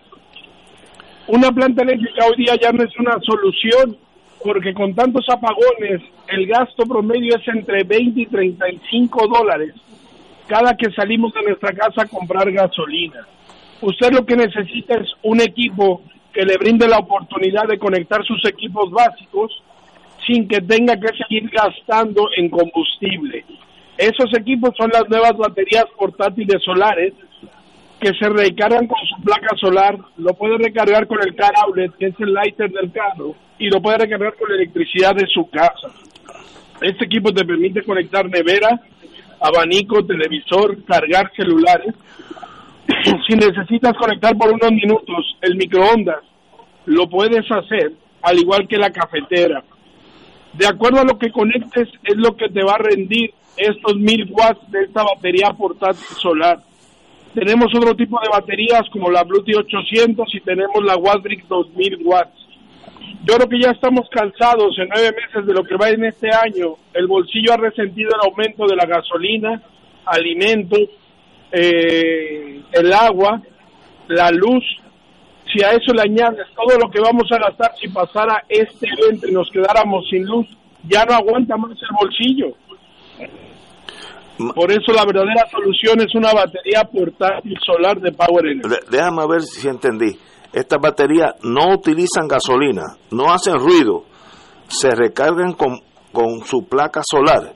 Este es el equipo perfecto a donde llamo porque quiero una batería de esta, empezando por mí. Mira, queremos que las personas llamen para que se orienten. Nuestro equipo le va a dar una orientación sin compromiso acerca de cómo funciona el equipo, cómo se puede beneficiar. Tenemos distintos planes de financiamiento. Yo te voy a mencionar uno porque no tengo mucho tiempo, pero uno de ellos es un llevarte la financiada con la aprobación de crédito con cero pronto, entrega gratis y placa solar incluida. Uno de los financiamientos que tenemos es que te la puedas llevar así con una inversión de 1.45 al día, 43.75 mensual. La puedes adquirir cash, financiada, aceptamos tarjetas de crédito.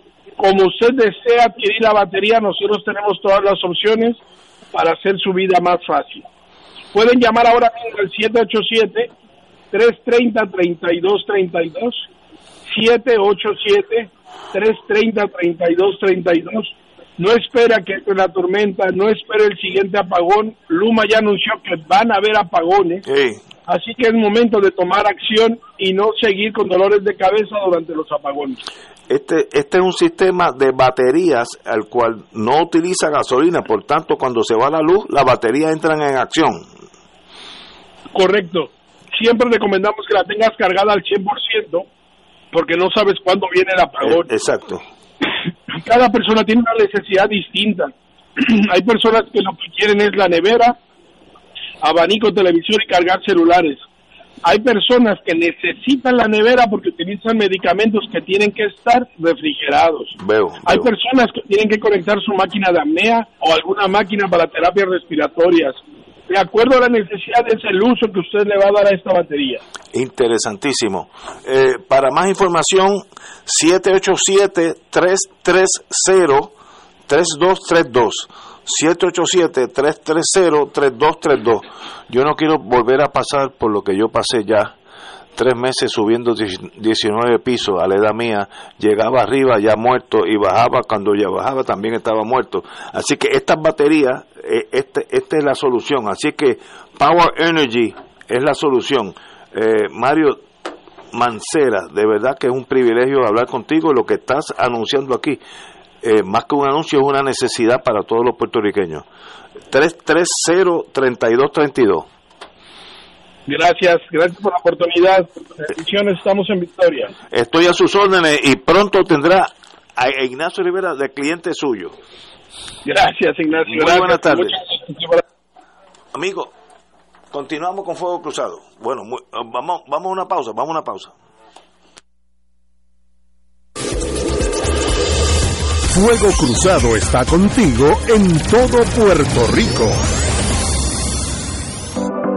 Escucha, tu dinero seguro, temas legales, financieros, entrevistas, invitados y mucho más. Todos los miércoles a las 4 y 30. Tu dinero seguro.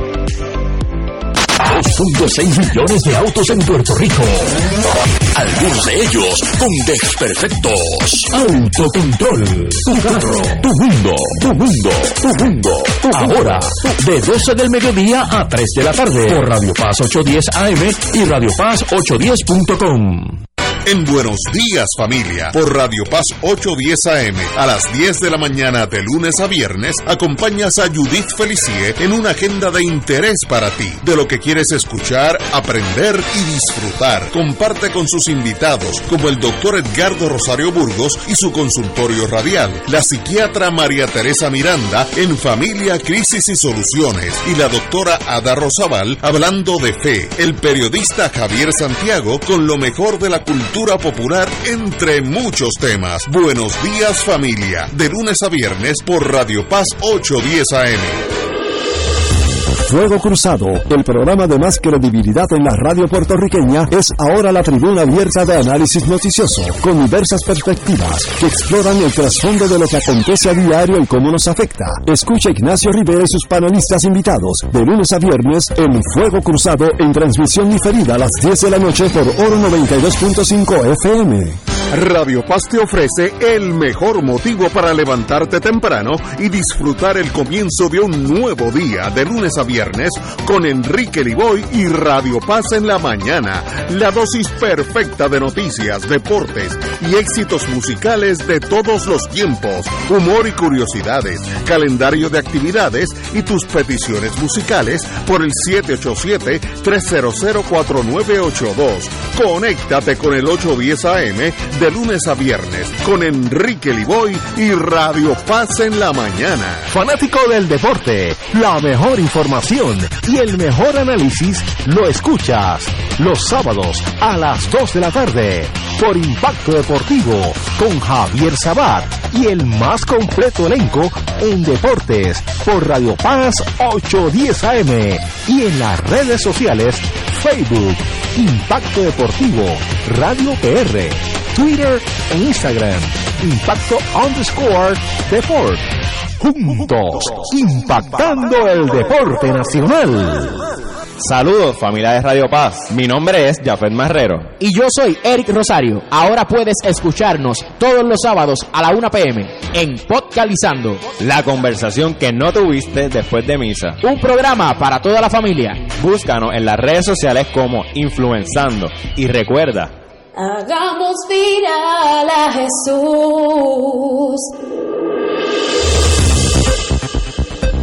Y ahora continúa Fuego Cruzado.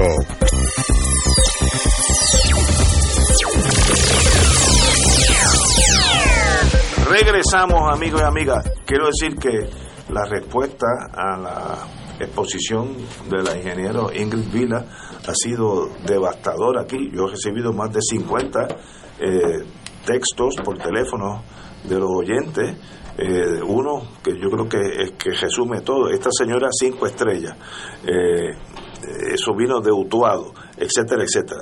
¿Llegó, algo de Fortaleza? mira a ver. No. Ah, desde Mayagüez hace 12 años que no oigo algo tan inteligente. Esa es la vida esa es la realidad. y por qué, por qué no escucharla de la mejor buena fe, no, no estoy hablando en el sentido de, que uno bueno. y, como ella dijo, eso es una propuesta que puede, puede seguir evolucionando, puede seguir eh, mejorándose y formar parte de lo que efectivamente lo importante, es, lo importante es empezar. Yo creo que hay que empezar. y, y, y, empezar algo que de hecho ya ha empezado o sea es, acelerarlo es darle ya eh, una una inercia ascendente o sea que vaya generando cada vez más masa crítica y se vaya convirtiendo en lo que en lo que debe ser la a, lo que nos movamos. Que eso sea la noticia que sustituya esta que estoy leyendo en Noticel, que el titular dice, Luma advierte, esto es de ahora, sé que se puede ir la luz todo el fin de semana. Eh, y, había otro titular donde ellos decían que no pueden asegurar cuándo se va por eso. Ojalá sea el fin de semana nada más. Pero lo importante es sustituir una cosa por otra. yo sé, y esto es importante, porque Ignacio ha preguntado varias veces, bueno, ¿cuál es que va, a dónde va esto? ¿Cuáles son las alternativas? Pero opciones tenemos. Ahora es cuestión de, ver cómo se implementan. A mí me llegó un mensaje hoy por WhatsApp, o sea, que te envían estos chistes eh, de una gente que dicen, que desde ahora, feliz Navidad, por si acaso no puedo comunicarme hasta enero.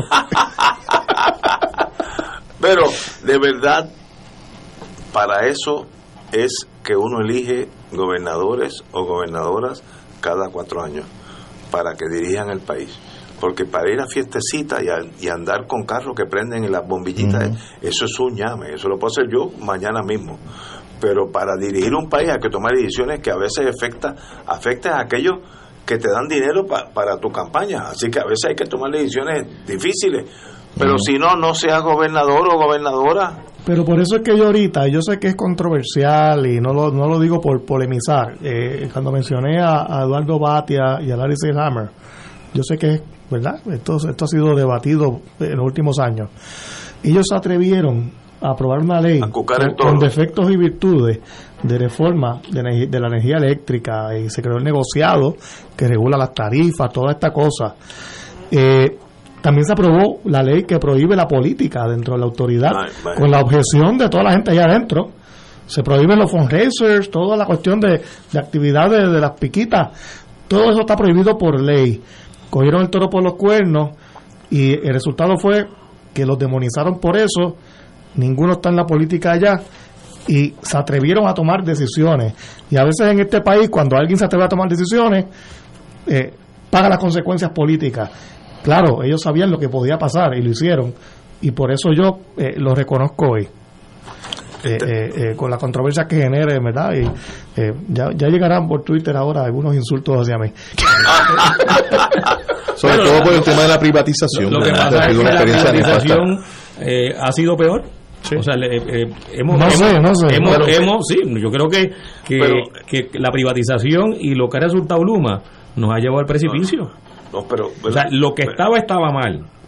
La autoridad de la autoridad de energía eléctrica estaba fue colapsada, y la y la y la convirtieron en, en, una en, una en una fiesta política. Pero, pero, era lista que Luma en año y medio pero, lo que se pero lo que se ha hecho ahora es peor. E, esto no puede ser tampoco el, el, diseño. Yo, no, quiero, yo no, quiero defender a Luma porque ellos han sido sumamente no forma de defenderla.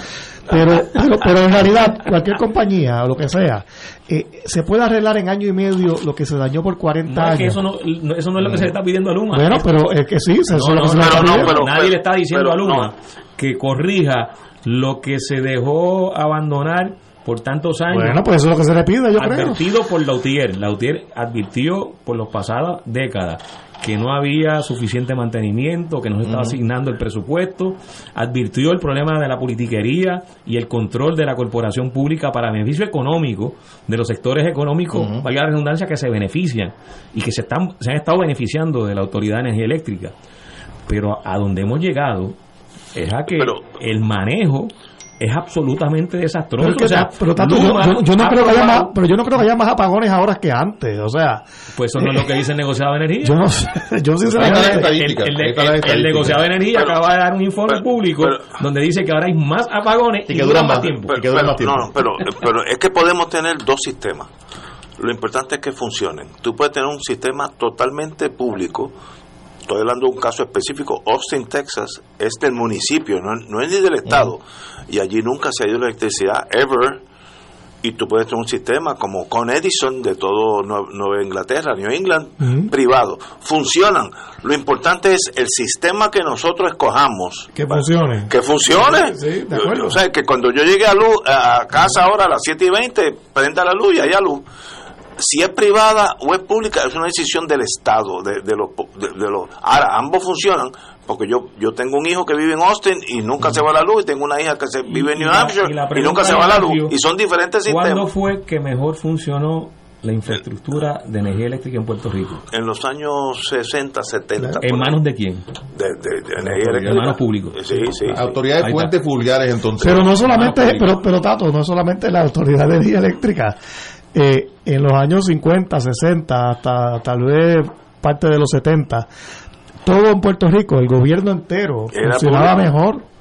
Eh, no solamente la Autoridad de Energía Eléctrica, es ah, que pues, igual la AAA, eh, teníamos un sistema de salud, teníamos un sistema educativo, claro, en manos públicas. Y de salud, no, yo sé, en, manos públicas. pero ¿y qué pasó que eso ya no es verdad. Eso se y, y, qué pasó? Sabemos qué fue lo que pasó. lo que hay que lo que hay que subrayar es que tuvimos una mejor infraestructura. De hecho, se construyó una mejor infraestructura cuando éramos más pobres, cuando teníamos menos recursos económicos, cuando de hecho estábamos en el proceso de formar, de formar el talento humano y se formó en ese proceso y se logró construir la mejor infraestructura pública del país. Y se usaron bien. Y se manejó. Porque eran verdad los fondos de Frera y todo eso, pero se usaron bien los fondos. Claro. En tiempos de. no había.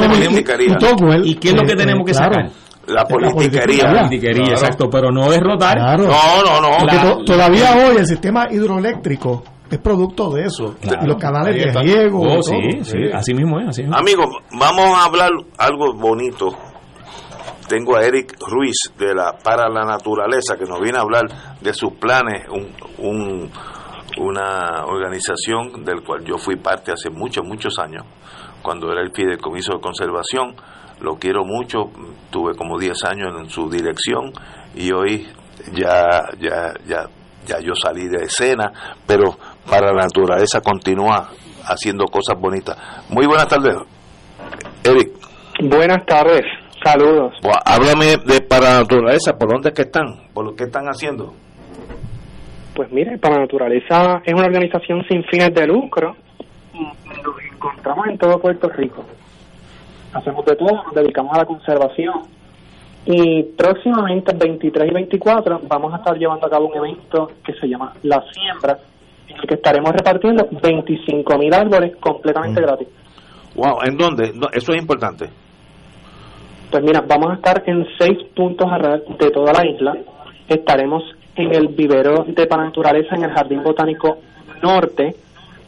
Estaremos en la Reserva Natural Hacienda La Esperanza en Manatí, el Área Natural Protegida Fortuna en Lajas, el Centro de Visitantes Medio Mundo y Agua en Ceiba, el antiguo Club de Leones en Barranquitas y el Parque Isidro García en Mayagüez. Wow. Y ese día, 23 y 24, ¿a qué hora yo tengo que llegar allí? con Yo tengo una finquita, yo tengo un patio que quiero sembrar un árbol. ¿Cómo yo, cómo yo hago para recibir ese, ese regalo de ustedes? Pues perfecto. Pues mire, lo primero es hacer una reservación.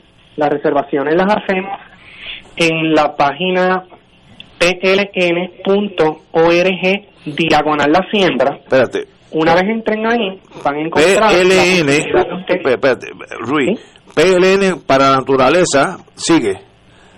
Sí, pln.org diagonal la siembra. La siembra, espérate. Sí. Ok, PLN, P de Pedro, L de Luis, N de Nancy, punto org, dash, la, la siembra. Y ahí, ahí hay una, uno hace una cita con ustedes para estos dos días. Sí, ahí se va a encontrar una paginita bien chévere donde usted va a poder escoger el lugar donde usted prefiera buscar su arbolito, la fecha, que puede ser 23 o 24, la hora, que puede ser en la mañana o en la tarde, teniendo en consideración que estaremos desde las 9 hasta las 3 de la tarde. Y el árbol que usted prefiera escoger, cada persona puede escoger hasta cuatro arbolitos. Extraordinario, eso es un regalo. Sí, y por si fuera poco, la página tiene muchísima información acerca de los árboles que estaremos repartiendo, que si tienen dudas, pues ahí les puede decir si es un árbol grande, un árbol ah. pequeño, o qué árbol puede ser apto para el espacio donde ustedes lo vayan a sembrar. Ok, P, P de Pedro, e de, L de Luis, N de Nancy, punto org, dash, la siembra, y ahí están hasta el tipo de árboles que uno puede ir a, hacer una reservación. Correcto, todos los árboles que vamos a estar repartiendo van a estar en esa página. Excelente, excelente. Pues Eric, como siempre, para mí es un privilegio haber sido parte de Para la Naturaleza y saben que ustedes tienen eh, a puerta más que abierta. Bienvenidas a Fuego Cruzado. Si hay algo que funciona en Puerto Muchísimas gracias por la oportunidad y esperamos verles por allí. Si hay algo que funciona en Puerto Rico es para la naturaleza, ¿no? Que es lo que se conocía como el fideicomiso de conservación. Hacen una labor extraordinaria para eh, preservar nuestras áreas naturales, nuestras eh, áreas históricas. Y, yo creo que, que oye, exhorto a todos los que nos escuchan que, estén interesados en sembrar un árbol, en, que vayan y aprovechen esto y vayan eh, los que están en San Juan, pues al, Jardín Botánico, que el Jardín Botánico Norte es donde estaba la planta piloto, ¿no? De Ron, eh, eh, sí, por la carretera número uno.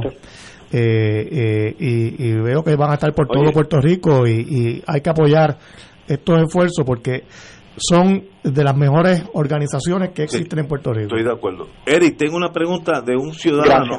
¿Sí? Preguntarle a Ruiz, a Ruiz cómo hacen los que no tenemos computadora ni celular. Eh, ¿Hay un, algún teléfono de llamar? Buena pregunta. Sí, eh, sí podemos llamar y 722, bueno, sería el 787 7 Ajá. 22 5834 722 5834. 5834. 722-5834. 722-5834. Muy bien.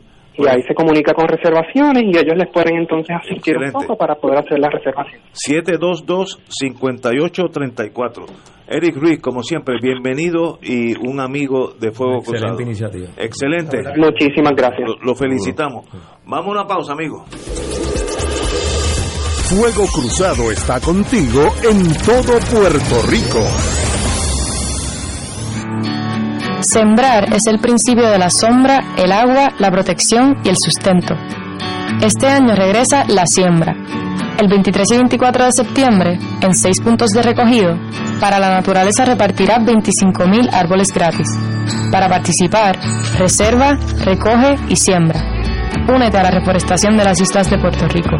Para más información visita pln.org diagonal la siembra.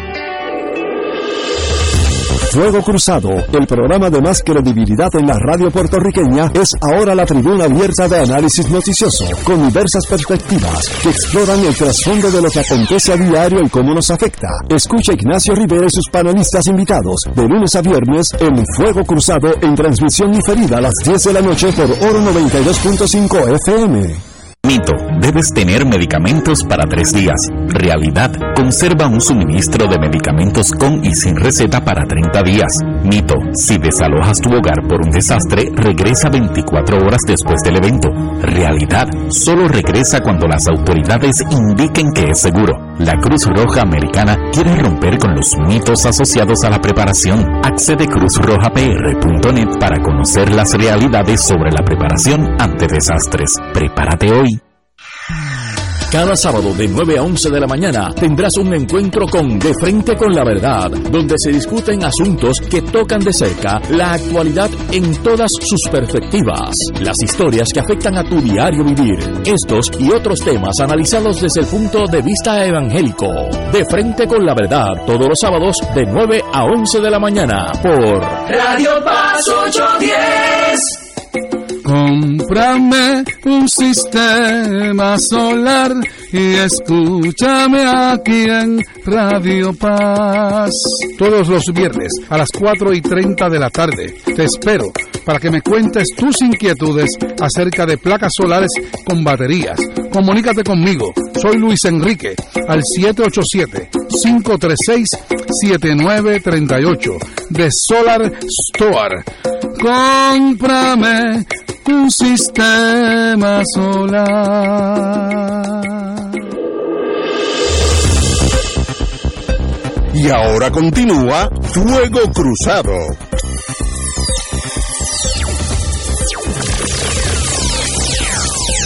Regresamos a Fuego Cruzado. Bueno, Ignacio, permíteme un, paréntesis. Este, es que hoy, hoy recibimos la triste noticia del fallecimiento de la compañera y amiga Paquita Pesquera Cantelló eh, quien falleció en, el día de hoy. Paquita fue eh, profesora de economía en la Universidad de Puerto Rico. De hecho, yo tomé clase con ella. Además, fue una destacada militante eh, del movimiento por independencia, luego del Partido Socialista puertorriqueño. Fue la esposa de Juan Maribraz. Eh, y, la madre de, Raúl Pesquera, Raúl Mari Pesquera. Que murió. Eh, no, ese está vivo, Rosa ah, Mari Pesquera. Y, de Santiago Mari Pesquera, Chagui, que fue asesinado cuando Juan Maribra era candidato a la gobernación por el Partido Socialista Puertorriqueño en 1976. Así que nuestras expresiones de, de solidaridad y condolencia a la familia de Paquita, a Rosy, a Raúl en nuestro cariño eh, y a sus nietos y, familiares y amigos y amistades eh, que la han querido mucho y la seguiremos queriendo. Estoy, obviamente me, me, uno a tus palabras. Eh, conocí a don Juan Maribra, yo fiscal federal, que éramos, estábamos encontrados en aquellos años, pero siempre fue un caballero, una persona digna, bonita, en el sentido de, de hablaba con con una certeza de lo que creía, así que eh, dejó una, una, una huella en mí. Eh, así que, y a la señora que no tuve el gusto, pues un privilegio eh, estar aquí, compañero suyo en Puerto Rico. Que descanse en paz. Que descanse en paz. Bueno, oye, nosotros, para nosotros se hace imposible comprender el dinero que está entrando a Puerto Rico aquí dice, FEMA invertirá 28 billones, 28 billones, 28 mil millones en obra. A cinco años de la devastación de María, la agencia expresa su disposición a ser flexible con los términos para ejecutar los trabajos con 28 billones tú puedes hacer un nuevo país, un nuevo completo. Cinco ah, No, no, cinco años. Cinco años. Mira, porque le ha tomado tiempo atender. es, lo, que lo que mencionamos ahorita sobre el dinero de la prera, ¿no? Eh, que era el equivalente a, esto hoy. Eh, eh, ¿Tú sabes lo que son 28 billones de dólares en un país como Guatemala, Nicaragua? No, eso no existe. Eh, no, eso, y como Puerto Rico. O sea, estamos hablando de una cantidad extraordinaria que con un impacto que bien utilizado pudiera provocar un cambio importante en infraestructura. el, problema que yo veo, este Ignacio, son dos. Primero, cinco años después.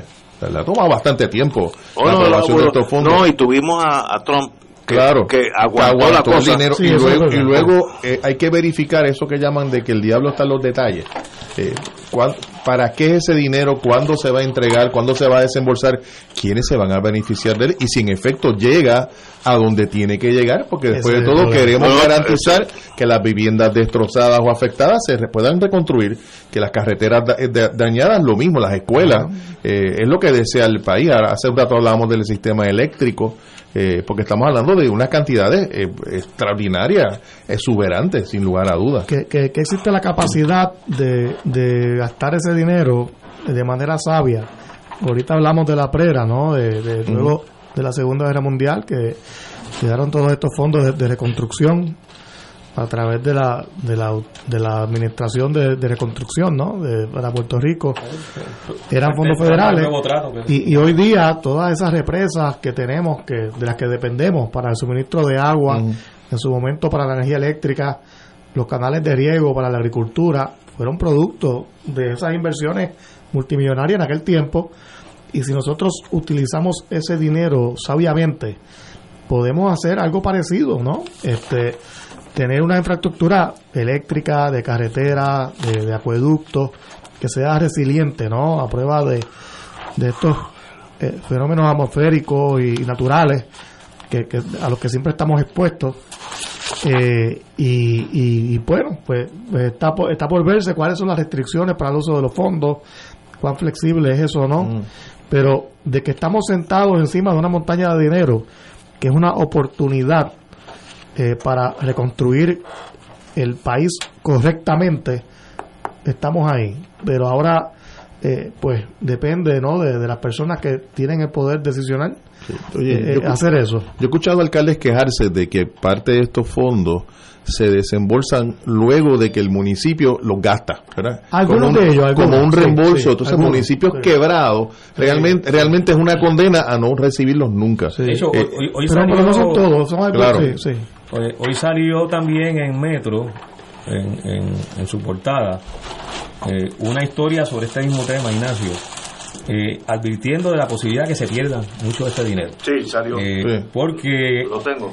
Estos fondos, como se, se, ha hablado aquí, José lo ha traído también, este, tienen una serie de restricciones, porque vienen con unas reglamentaciones, eh, requiere el cumplimiento de una lista de, de, exigencias. De hecho, parte de las cosas que los alcaldes estaban solicitando y, que se han expresado públicamente y lo han planteado como un gran problema, es que son tantos los criterios que en muchos municipios es prácticamente imposible, cumplir, Con, eso, con esos criterios. Entre otros, que tienen que hacer una un gasto inicial que obviamente los municipios no, tienen dinero. Pues claro. Entonces, eso se iba a subsanar eh, y creo que en algunos de los programas se había logrado resolver para que ese criterio eh, no se aplicara o si se aplicaba no fueran unas cantidades que fueran tan imposibles para, para comprometer por parte de los municipios.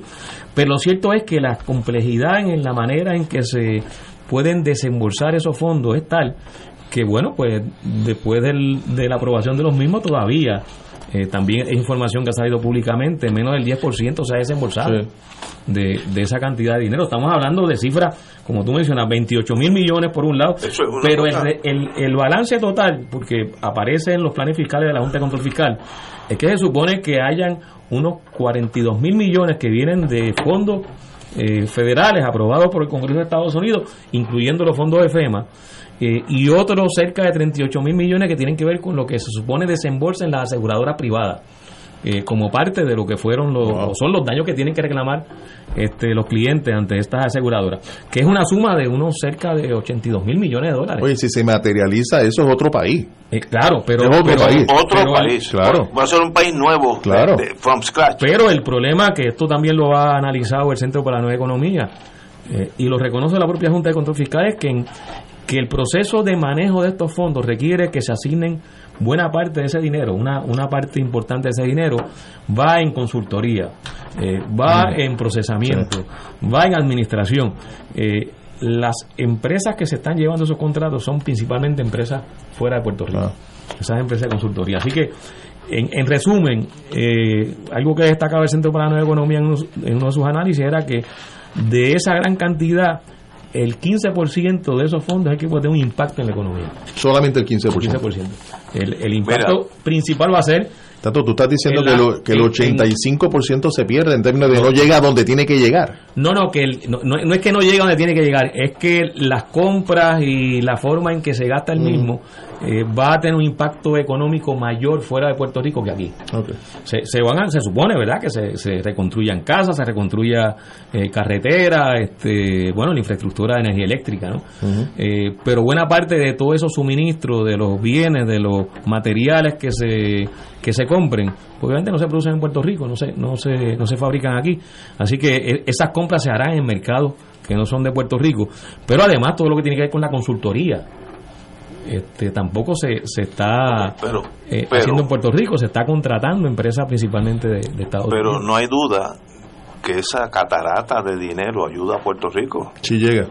No, bueno, 28 billones más. El, el anuncio, el anuncio no ayuda. La isla entera. Oye, debe, debe ayudar. O sea, debe ayudar. Una, una, una suma que Puerto Rico en el presupuesto es 9 o 10 billones, así que es tres veces el presupuesto. Fíjate, pero tiene que desembolsarse el dinero y tiene que llegar, más que el anuncio de los miles de millones de dólares, porque el problema es que no estamos viendo una transformación que uno pueda asociar a esa cantidad de dinero. Pero eso es lo que pasa, mira, eh, pasa todos los días, todos los años, con, vamos a usar el ejemplo del Departamento de Educación, entre fondos federales y los locales, el Departamento de Educación tiene más presupuesto que algunos gobiernos de Centroamérica, el gobierno completo. es verdad, Y con todo y eso, uno nunca ve los resultados. Eh, eh, en la enseñanza, en las pruebas eh, no hay coherencia entre una cosa y la otra. Eh, eh, por eso. Ah, han empeorado los indicadores. por eso. Y así que no importa cuántos fondos, cuántos, cuántos fondos lleguen, se trata de cómo se usan. y ese es el issue aquí. que se vea el resultado. Así porque si no, pues, pues se, se va Sí, sí, eh, se evapora. O sea, tú puedes, tú puedes lanzar 28 mil millones en un saco sin fondo. Por eso, ese es el problema. Y, y, y llega Whitefish y, y se lo lleva. Y Cobra, que se llevó también una gran Claro. Pero, señores. Por eso es que yo creo en las no entidades de fines de lucro, como para la naturaleza, que estaban, estaban aquí ahorita hablando, gente, esas entidades eh, eh, sin fines lucrativos, que son los que hacen la diferencia en Puerto Rico y llegan todos los días a donde el gobierno no llega y tienen servicios de salud en las comunidades, servicios educativos, y, y lo hacen mejor que el gobierno. Pues mira, vamos, eh, olvidémonos de la, de la compañía privada eh, eh, con fines de lucro. Vamos a mirar al tercer sector, lo que se llama el tercer sector, para mejorar este país que saben usar el dinero bien y hacen las cosas mejor que el gobierno y mejor muchas veces también que, que las empresas con fines de lucro. Y podemos crear la, la misma sector cooperativo, puede hacer una eh, eh, aportación eh, grande. El sector cooperativo es parte de eso. Claro. Parte de eso.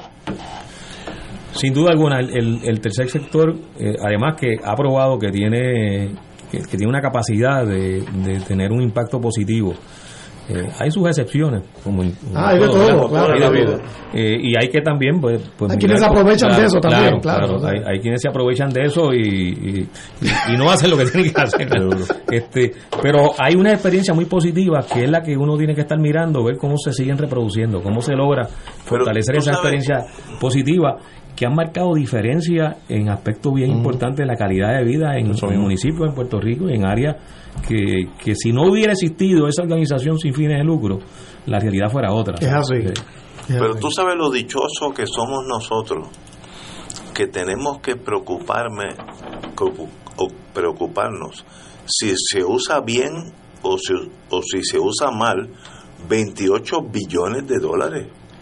Es así. O sea, ese es el problema de nosotros, es si lo vamos a tumbar, si lo van a corrupción. O sea, pero, dáselo a quien sabe. Eh, eh, eh, pero ahí.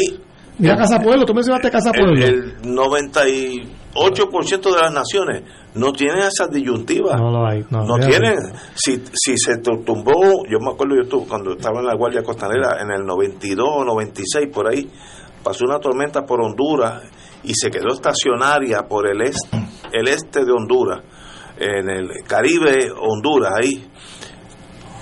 Todavía hay puentes que se cayeron que nunca se han, ¿sabes? Porque allí no hay nada, nada. Ah, los Estados Unidos, Alemania, Inglaterra, los, los chinos están mandan, dinero ahora mandan cinco aviones con agua, etcétera y después de eso no hay nada, te quedaste con... O sea, nosotros la disyuntiva es si vamos o no a utilizar bien 28 billones. Mira, eh, eso eh, es para hacer un país nuevo, from scratch. El país, mil millones. ¿Sabes lo que es eso? El país eh, que más dinero recibe de Estados Unidos es Israel. 8 billones. Reciben 8 mil millones en garantía de préstamos, en asignaciones, y incluyendo, incluyendo 3 mil millones de ayuda militar. Eso se queda corto con lo que recibe Puerto Rico todos los años, pero allí ellos lo saben usar. Nosotros aquí llega todo ese dinero y, qué hacemos con eso? y, no se ve. Ahora, es eh, comparable con la ayuda militar a Ucrania. las cantidades son comparables. Le han, le han enviado en, menos de un año. Pero eso es un suceso. Este, Por eso, pero, pero en términos de cifras, lo que quiero decir es que la, son cifras eh, por la diferencia con Ucrania. el dinero está llegando. está llegando. Aquí se anuncia y no necesariamente está llegando. Claro, con, con 28 billones aunque hubiéramos usado solamente el 2%, el, el 10%, que es 2.8 billones, ¿Tú crees que en Puerto Rico para tener las carreteras como están?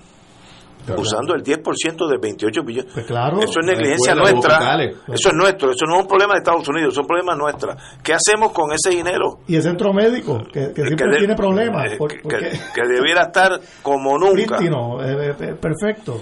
Así que, hay mal, mal, manejo del dinero aquí. Nosotros. el asunto no es no es tener mucho dinero, no es, saber qué hacer con, mucho fondo, es utilizar efectivamente y con responsabilidad el dinero, no solo el dinero, sino los recursos en general, recursos económicos y recursos materiales, eh, porque en última instancia eso es lo que va a marcar la diferencia. Oye, con integridad también, porque aquí hay una serie de alcaldes que se han buscado problemas ante la ley porque precisamente recibiendo fondos específicos para recuperación para un huracán, eh, terminando metiendo la mano en, eso, en ese dinero y con acusaciones criminales. Bueno, pero, pero más, más que, fíjate, eh, eh, el alcalde de Cataño es un caso, ¿verdad?, de, de, de, embolsicarse dinero. El de Guaynabo. Pero, y el de Guaynabo. Vamos a seguir haciendo la lista. pero, la mayoría de los acusados. El de Yauco, bueno, el de Yauco fue. El de Yauco es uno que, fíjate. no, no, el legado del municipio. Usó el dinero para otras cosas. Para otras cosas, sí. Pero no, fue que se lo metió Oye, para el financiamiento de la campaña es lo último que salió. Bueno, no sé. No sí, pues eso fue lo que salió.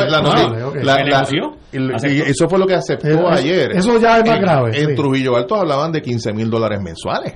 Pero, pero muchos de ellos se meten en problemas porque el dinero es para X, para reconstruir casas, y lo usaron para, para calles. Exacto. y, ahí ya, pues. Eso es un delito, técnicamente.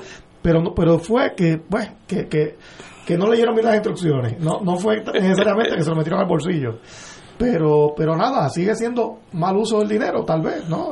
Aquí no hay excusa con ese dinero y ese apoyo de Estados Unidos para que este país no esté funcionando bien. Las escuelas no tienen que estársele cayendo los techos y que se cuele el agua, que los baños no, no funcionan. no hay excusa. Usando dinero no hay excusa para eso. Pero, pero lo del Departamento de Educación realmente llora ante los ojos de Dios porque incluso antes de, de estos fondos, o sea, el Departamento de Educación realmente en términos presupuestarios siempre ha sido la prioridad del gobierno de Puerto Rico. Es el departamento que más presupuesto tiene asignado. Es el goloso del Y de hecho, la mayor parte del presupuesto del Departamento de Educación son fondos nuestros. Los, fondos federales representan normalmente una tercera parte de la cantidad total. Es como, la mitad, como la mitad. Bueno, eh, eran dos mil millones de aquí, mil millones de fondos federales. Eso es lo que había sido por muchos años. Eh, eso puede puede que varíe un año que otro, pero la mayor parte del presupuesto, la mayor parte del presupuesto del Departamento de Educación son fondos que salen del Fondo General. Eh, y la prioridad que el país le ha asignado al Departamento de Educación se refleja en ese presupuesto. Y no tiene explicación que los baños estén sucios, estén rotos, y que, un maestro, tenga no tenga, su bolsillo. claro, no tenga los materiales. Pero si eso era así antes, si eso era así antes, ahora todavía es más injustificable cuando hay menos estudiantes. Y que ni siquiera la escuela tenga la, la, lo, más, básico, es que por lo menos se vea bonita, porque eso también es algo que, que, que, desmoraliza al estudiante.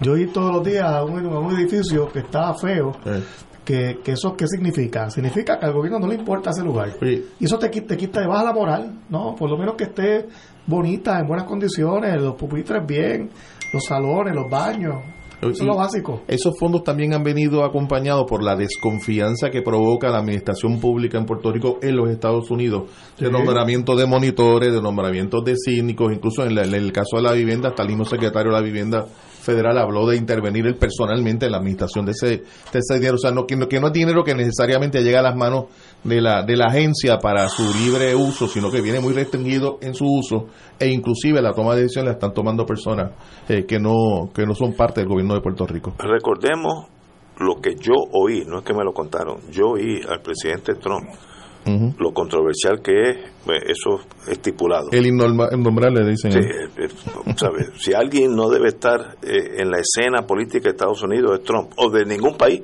pero está ahí. De la humanidad. de la humanidad. Yo lo oí decir, bajo la bandera americana, el territorio más corrupto es Puerto Rico. Se lo dijo en prime time, a las 5 de la tarde en televisión.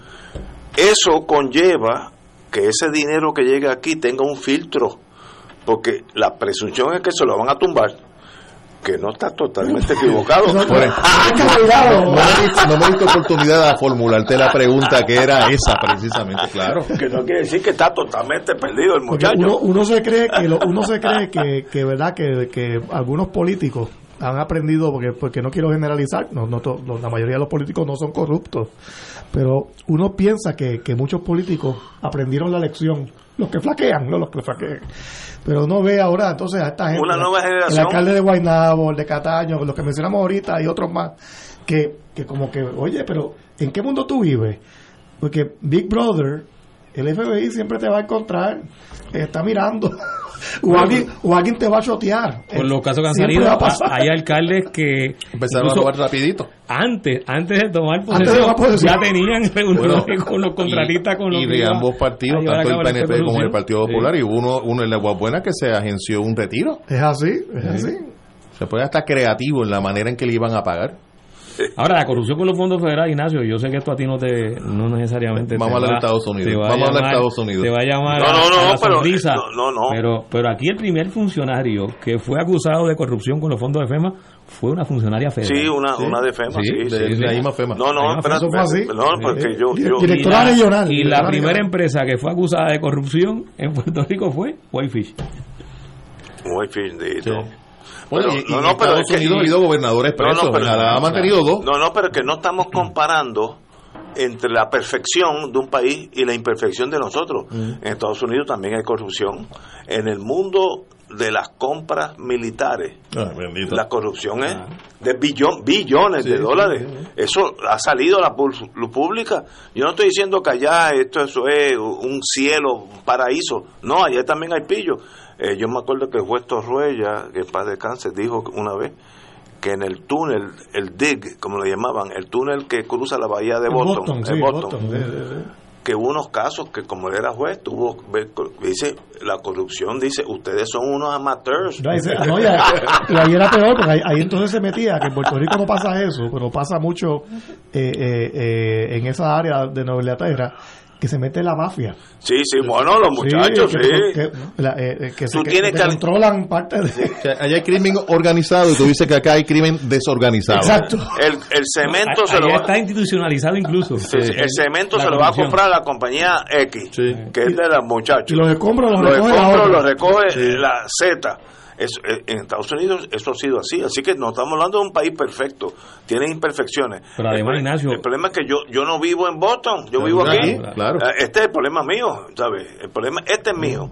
Y yo veo que aquí con 28, con tú dices 44 billones, 42. es para ser un país nuevo. Un país nuevo. Completo, completo, ¿sabes? Que, eh, pero, y eso yo creo que no va a pasar que no vamos a tener país. No, tú no crees, yo estoy seguro. con, la administración, pública que tenemos, yo lo veo muy difícil porque no hay ni visión ni compromiso. Eh, yo, de nuevo, eh, eh, aunque igual, no, no, no es que yo esté más optimista que ustedes, pero creo que en Puerto Rico debemos debatir más, hablar más de cómo integramos en, en, todos los aspectos ¿no? de, de los servicios a los ciudadanos eh, al tercer sector, cómo, cómo eh, ellos pueden hacer todo lo que es proveer servicios de salud, educativos, de todo tipo, incluso energía comunitaria, como dijo ahorita la, ingeniera, usando entidades sin fines de lucro, como pasa en Adjunta, que mencionó Ignacio ahorita, Casa Pueblo, pues eso es una entidad sin fines de lucro. Que funciona. está funcionando. Eh, el fideicomiso de conservación para la naturaleza, que también lo mencionamos ahorita, pues eso funciona. Eh, y así hay cientos de organizaciones por todo Puerto Rico. Eh, ser de Puerto Rico, un ejemplo. ¿Quién provee servicios para los niños que, que, nacen con autismo en Puerto Rico mejor que ser? son ellos y son una entidad sin fines de lucro. Reciben dinero público y dinero privado, pero un dinero público de nosotros los contribuyentes mejor utilizado que si lo hiciera una agencia de gobierno, lamentablemente, eh, eh, y hay que decirlo. público, por eso es un público, es un dinero bien invertido. Eso es un problema nuestro, no es, de, no es de nuestra relación con Estados Unidos, es un problema nuestro, de administración nuestra. Y, yo, nosotros podemos corregirla, pues seguro que sí. O podemos seguir como estamos.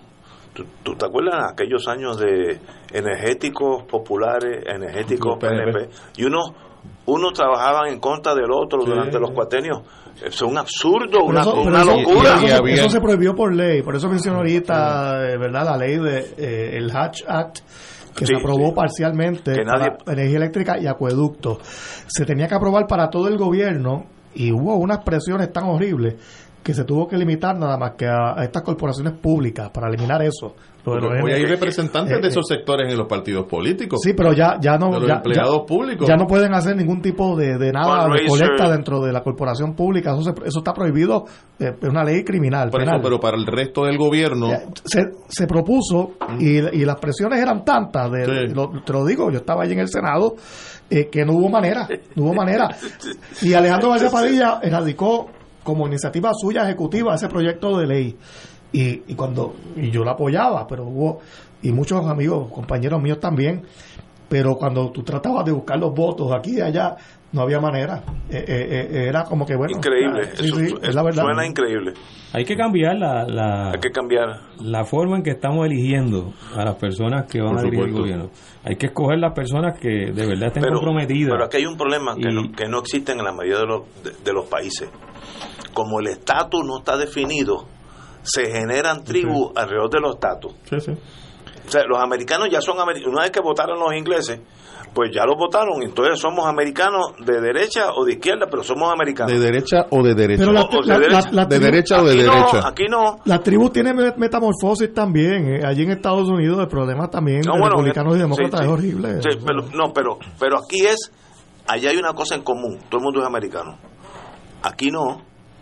Aquí yo quiero ser norteamericano y Tato quiere ser independiente. Ya eso nos pone en dos trincheras tan diferentes que entonces, como me dijo a mí un senador ya retirado del PNP, yo prefiero que sean pillos, pero que sean de los míos. Eso me lo dijo a mí. Me acuerdo en el siglo XX como ahora. Y, recientemente lo dijo una señora. en la elección. La señora que no sabía por qué votó. Ni por un corrupto conocido a un corrupto por conocer. Pero eso, sin problema alguno. Eso nos mata porque no tenemos brújula. Yo recuerdo cuando la gobernación de Pedro Rosselló que surgieron todos aquellos escándalos de corrupción, 44. En, viviendo. 44 convictos, no es que fueron acusados, es que fueron convictos. Eh, y entonces la respuesta, el discurso que se montó por parte del PNP era, bueno, eh, roban pero reparten. Exacto. era, la justificación. No, no, este, sí, sí, tenemos a estas personas salpican. roban, pero, pero por lo menos el dinero corre, el dinero corre. Pero, pero eso pasa, no es aquí nada más. No, hombre, no. Esa, esa mentalidad existe en muchos países. El mundo no es perfecto. Ahora, si tú miras los países más adelantados del mundo, donde no está Estados Unidos, Suecia, Finlandia, Dinamarca, Suiza, etcétera, el índice de corrupción, según las Naciones Unidas, es casi cero. Así que la corrupción sí afecta al país, el que sea, claro, el, que sea. El económico, todo. económicas, tiene eh, consecuencias sobre la administración pública y tiene consecuencias sobre los servicios esenciales que se reciben. Y, consecuencias sociales, porque fíjate que la, la corrupción genera eh, una, una disfuncionalidad social. porque tiene una gente que están robándose el dinero y otros que están trabajando, que están generando su, su salario mira, de forma de forma legal. mira la acusación contra Wanda. Ah. Eh, eh, lo, más grave fue que ella sacó de su puesto a una persona que hacía su trabajo honestamente para poner a uno que se prestaba para chanchullo. Eh, tú, el pueblo quedó desprovisto de un buen servicio por corrupción. Votó, lo votó por hacer su trabajo. Eso, es casi inconcebible. realmente lo votó porque tenía un acuerdo con Berlutini para financiar la campaña. no, porque Berlutini quería poner allí. Ese era el que estaba haciendo el trabajo. Él está haciendo el trabajo no, pues saca. Eso es lo peor que hizo la señora gobernadora. Todos los otros, los lo hizo, eso es sanganar. Y está por verse el resultado del caso, pero ciertamente ese elemento. Eso es lo más serio. públicamente y con detalles en esa acusación. Eso es lo más serio que ella hizo. Esa alegación, si es verdad o no. Por eso sí, pero yo, yo, de acuerdo a la acusación. pero es muy detallada. muy detallada. Claro, pero aquí lo, lo claro es que hay dos hechos que son incuestionables. Uno, que este señor Joyner estaba dirigiendo la oficina del comisionado de instituciones financieras y, le dijeron que se fuera. Y pusieron a otro, pusieron a otro que, había sido contratista. eso es irrefutable. Esos, son dos hechos son irrefutables. Con eso, pues los 28 billones se pueden perder con gente así. Si llegan, si llegan, si llegan. Si llegan. Señores, nos vemos mañana viernes.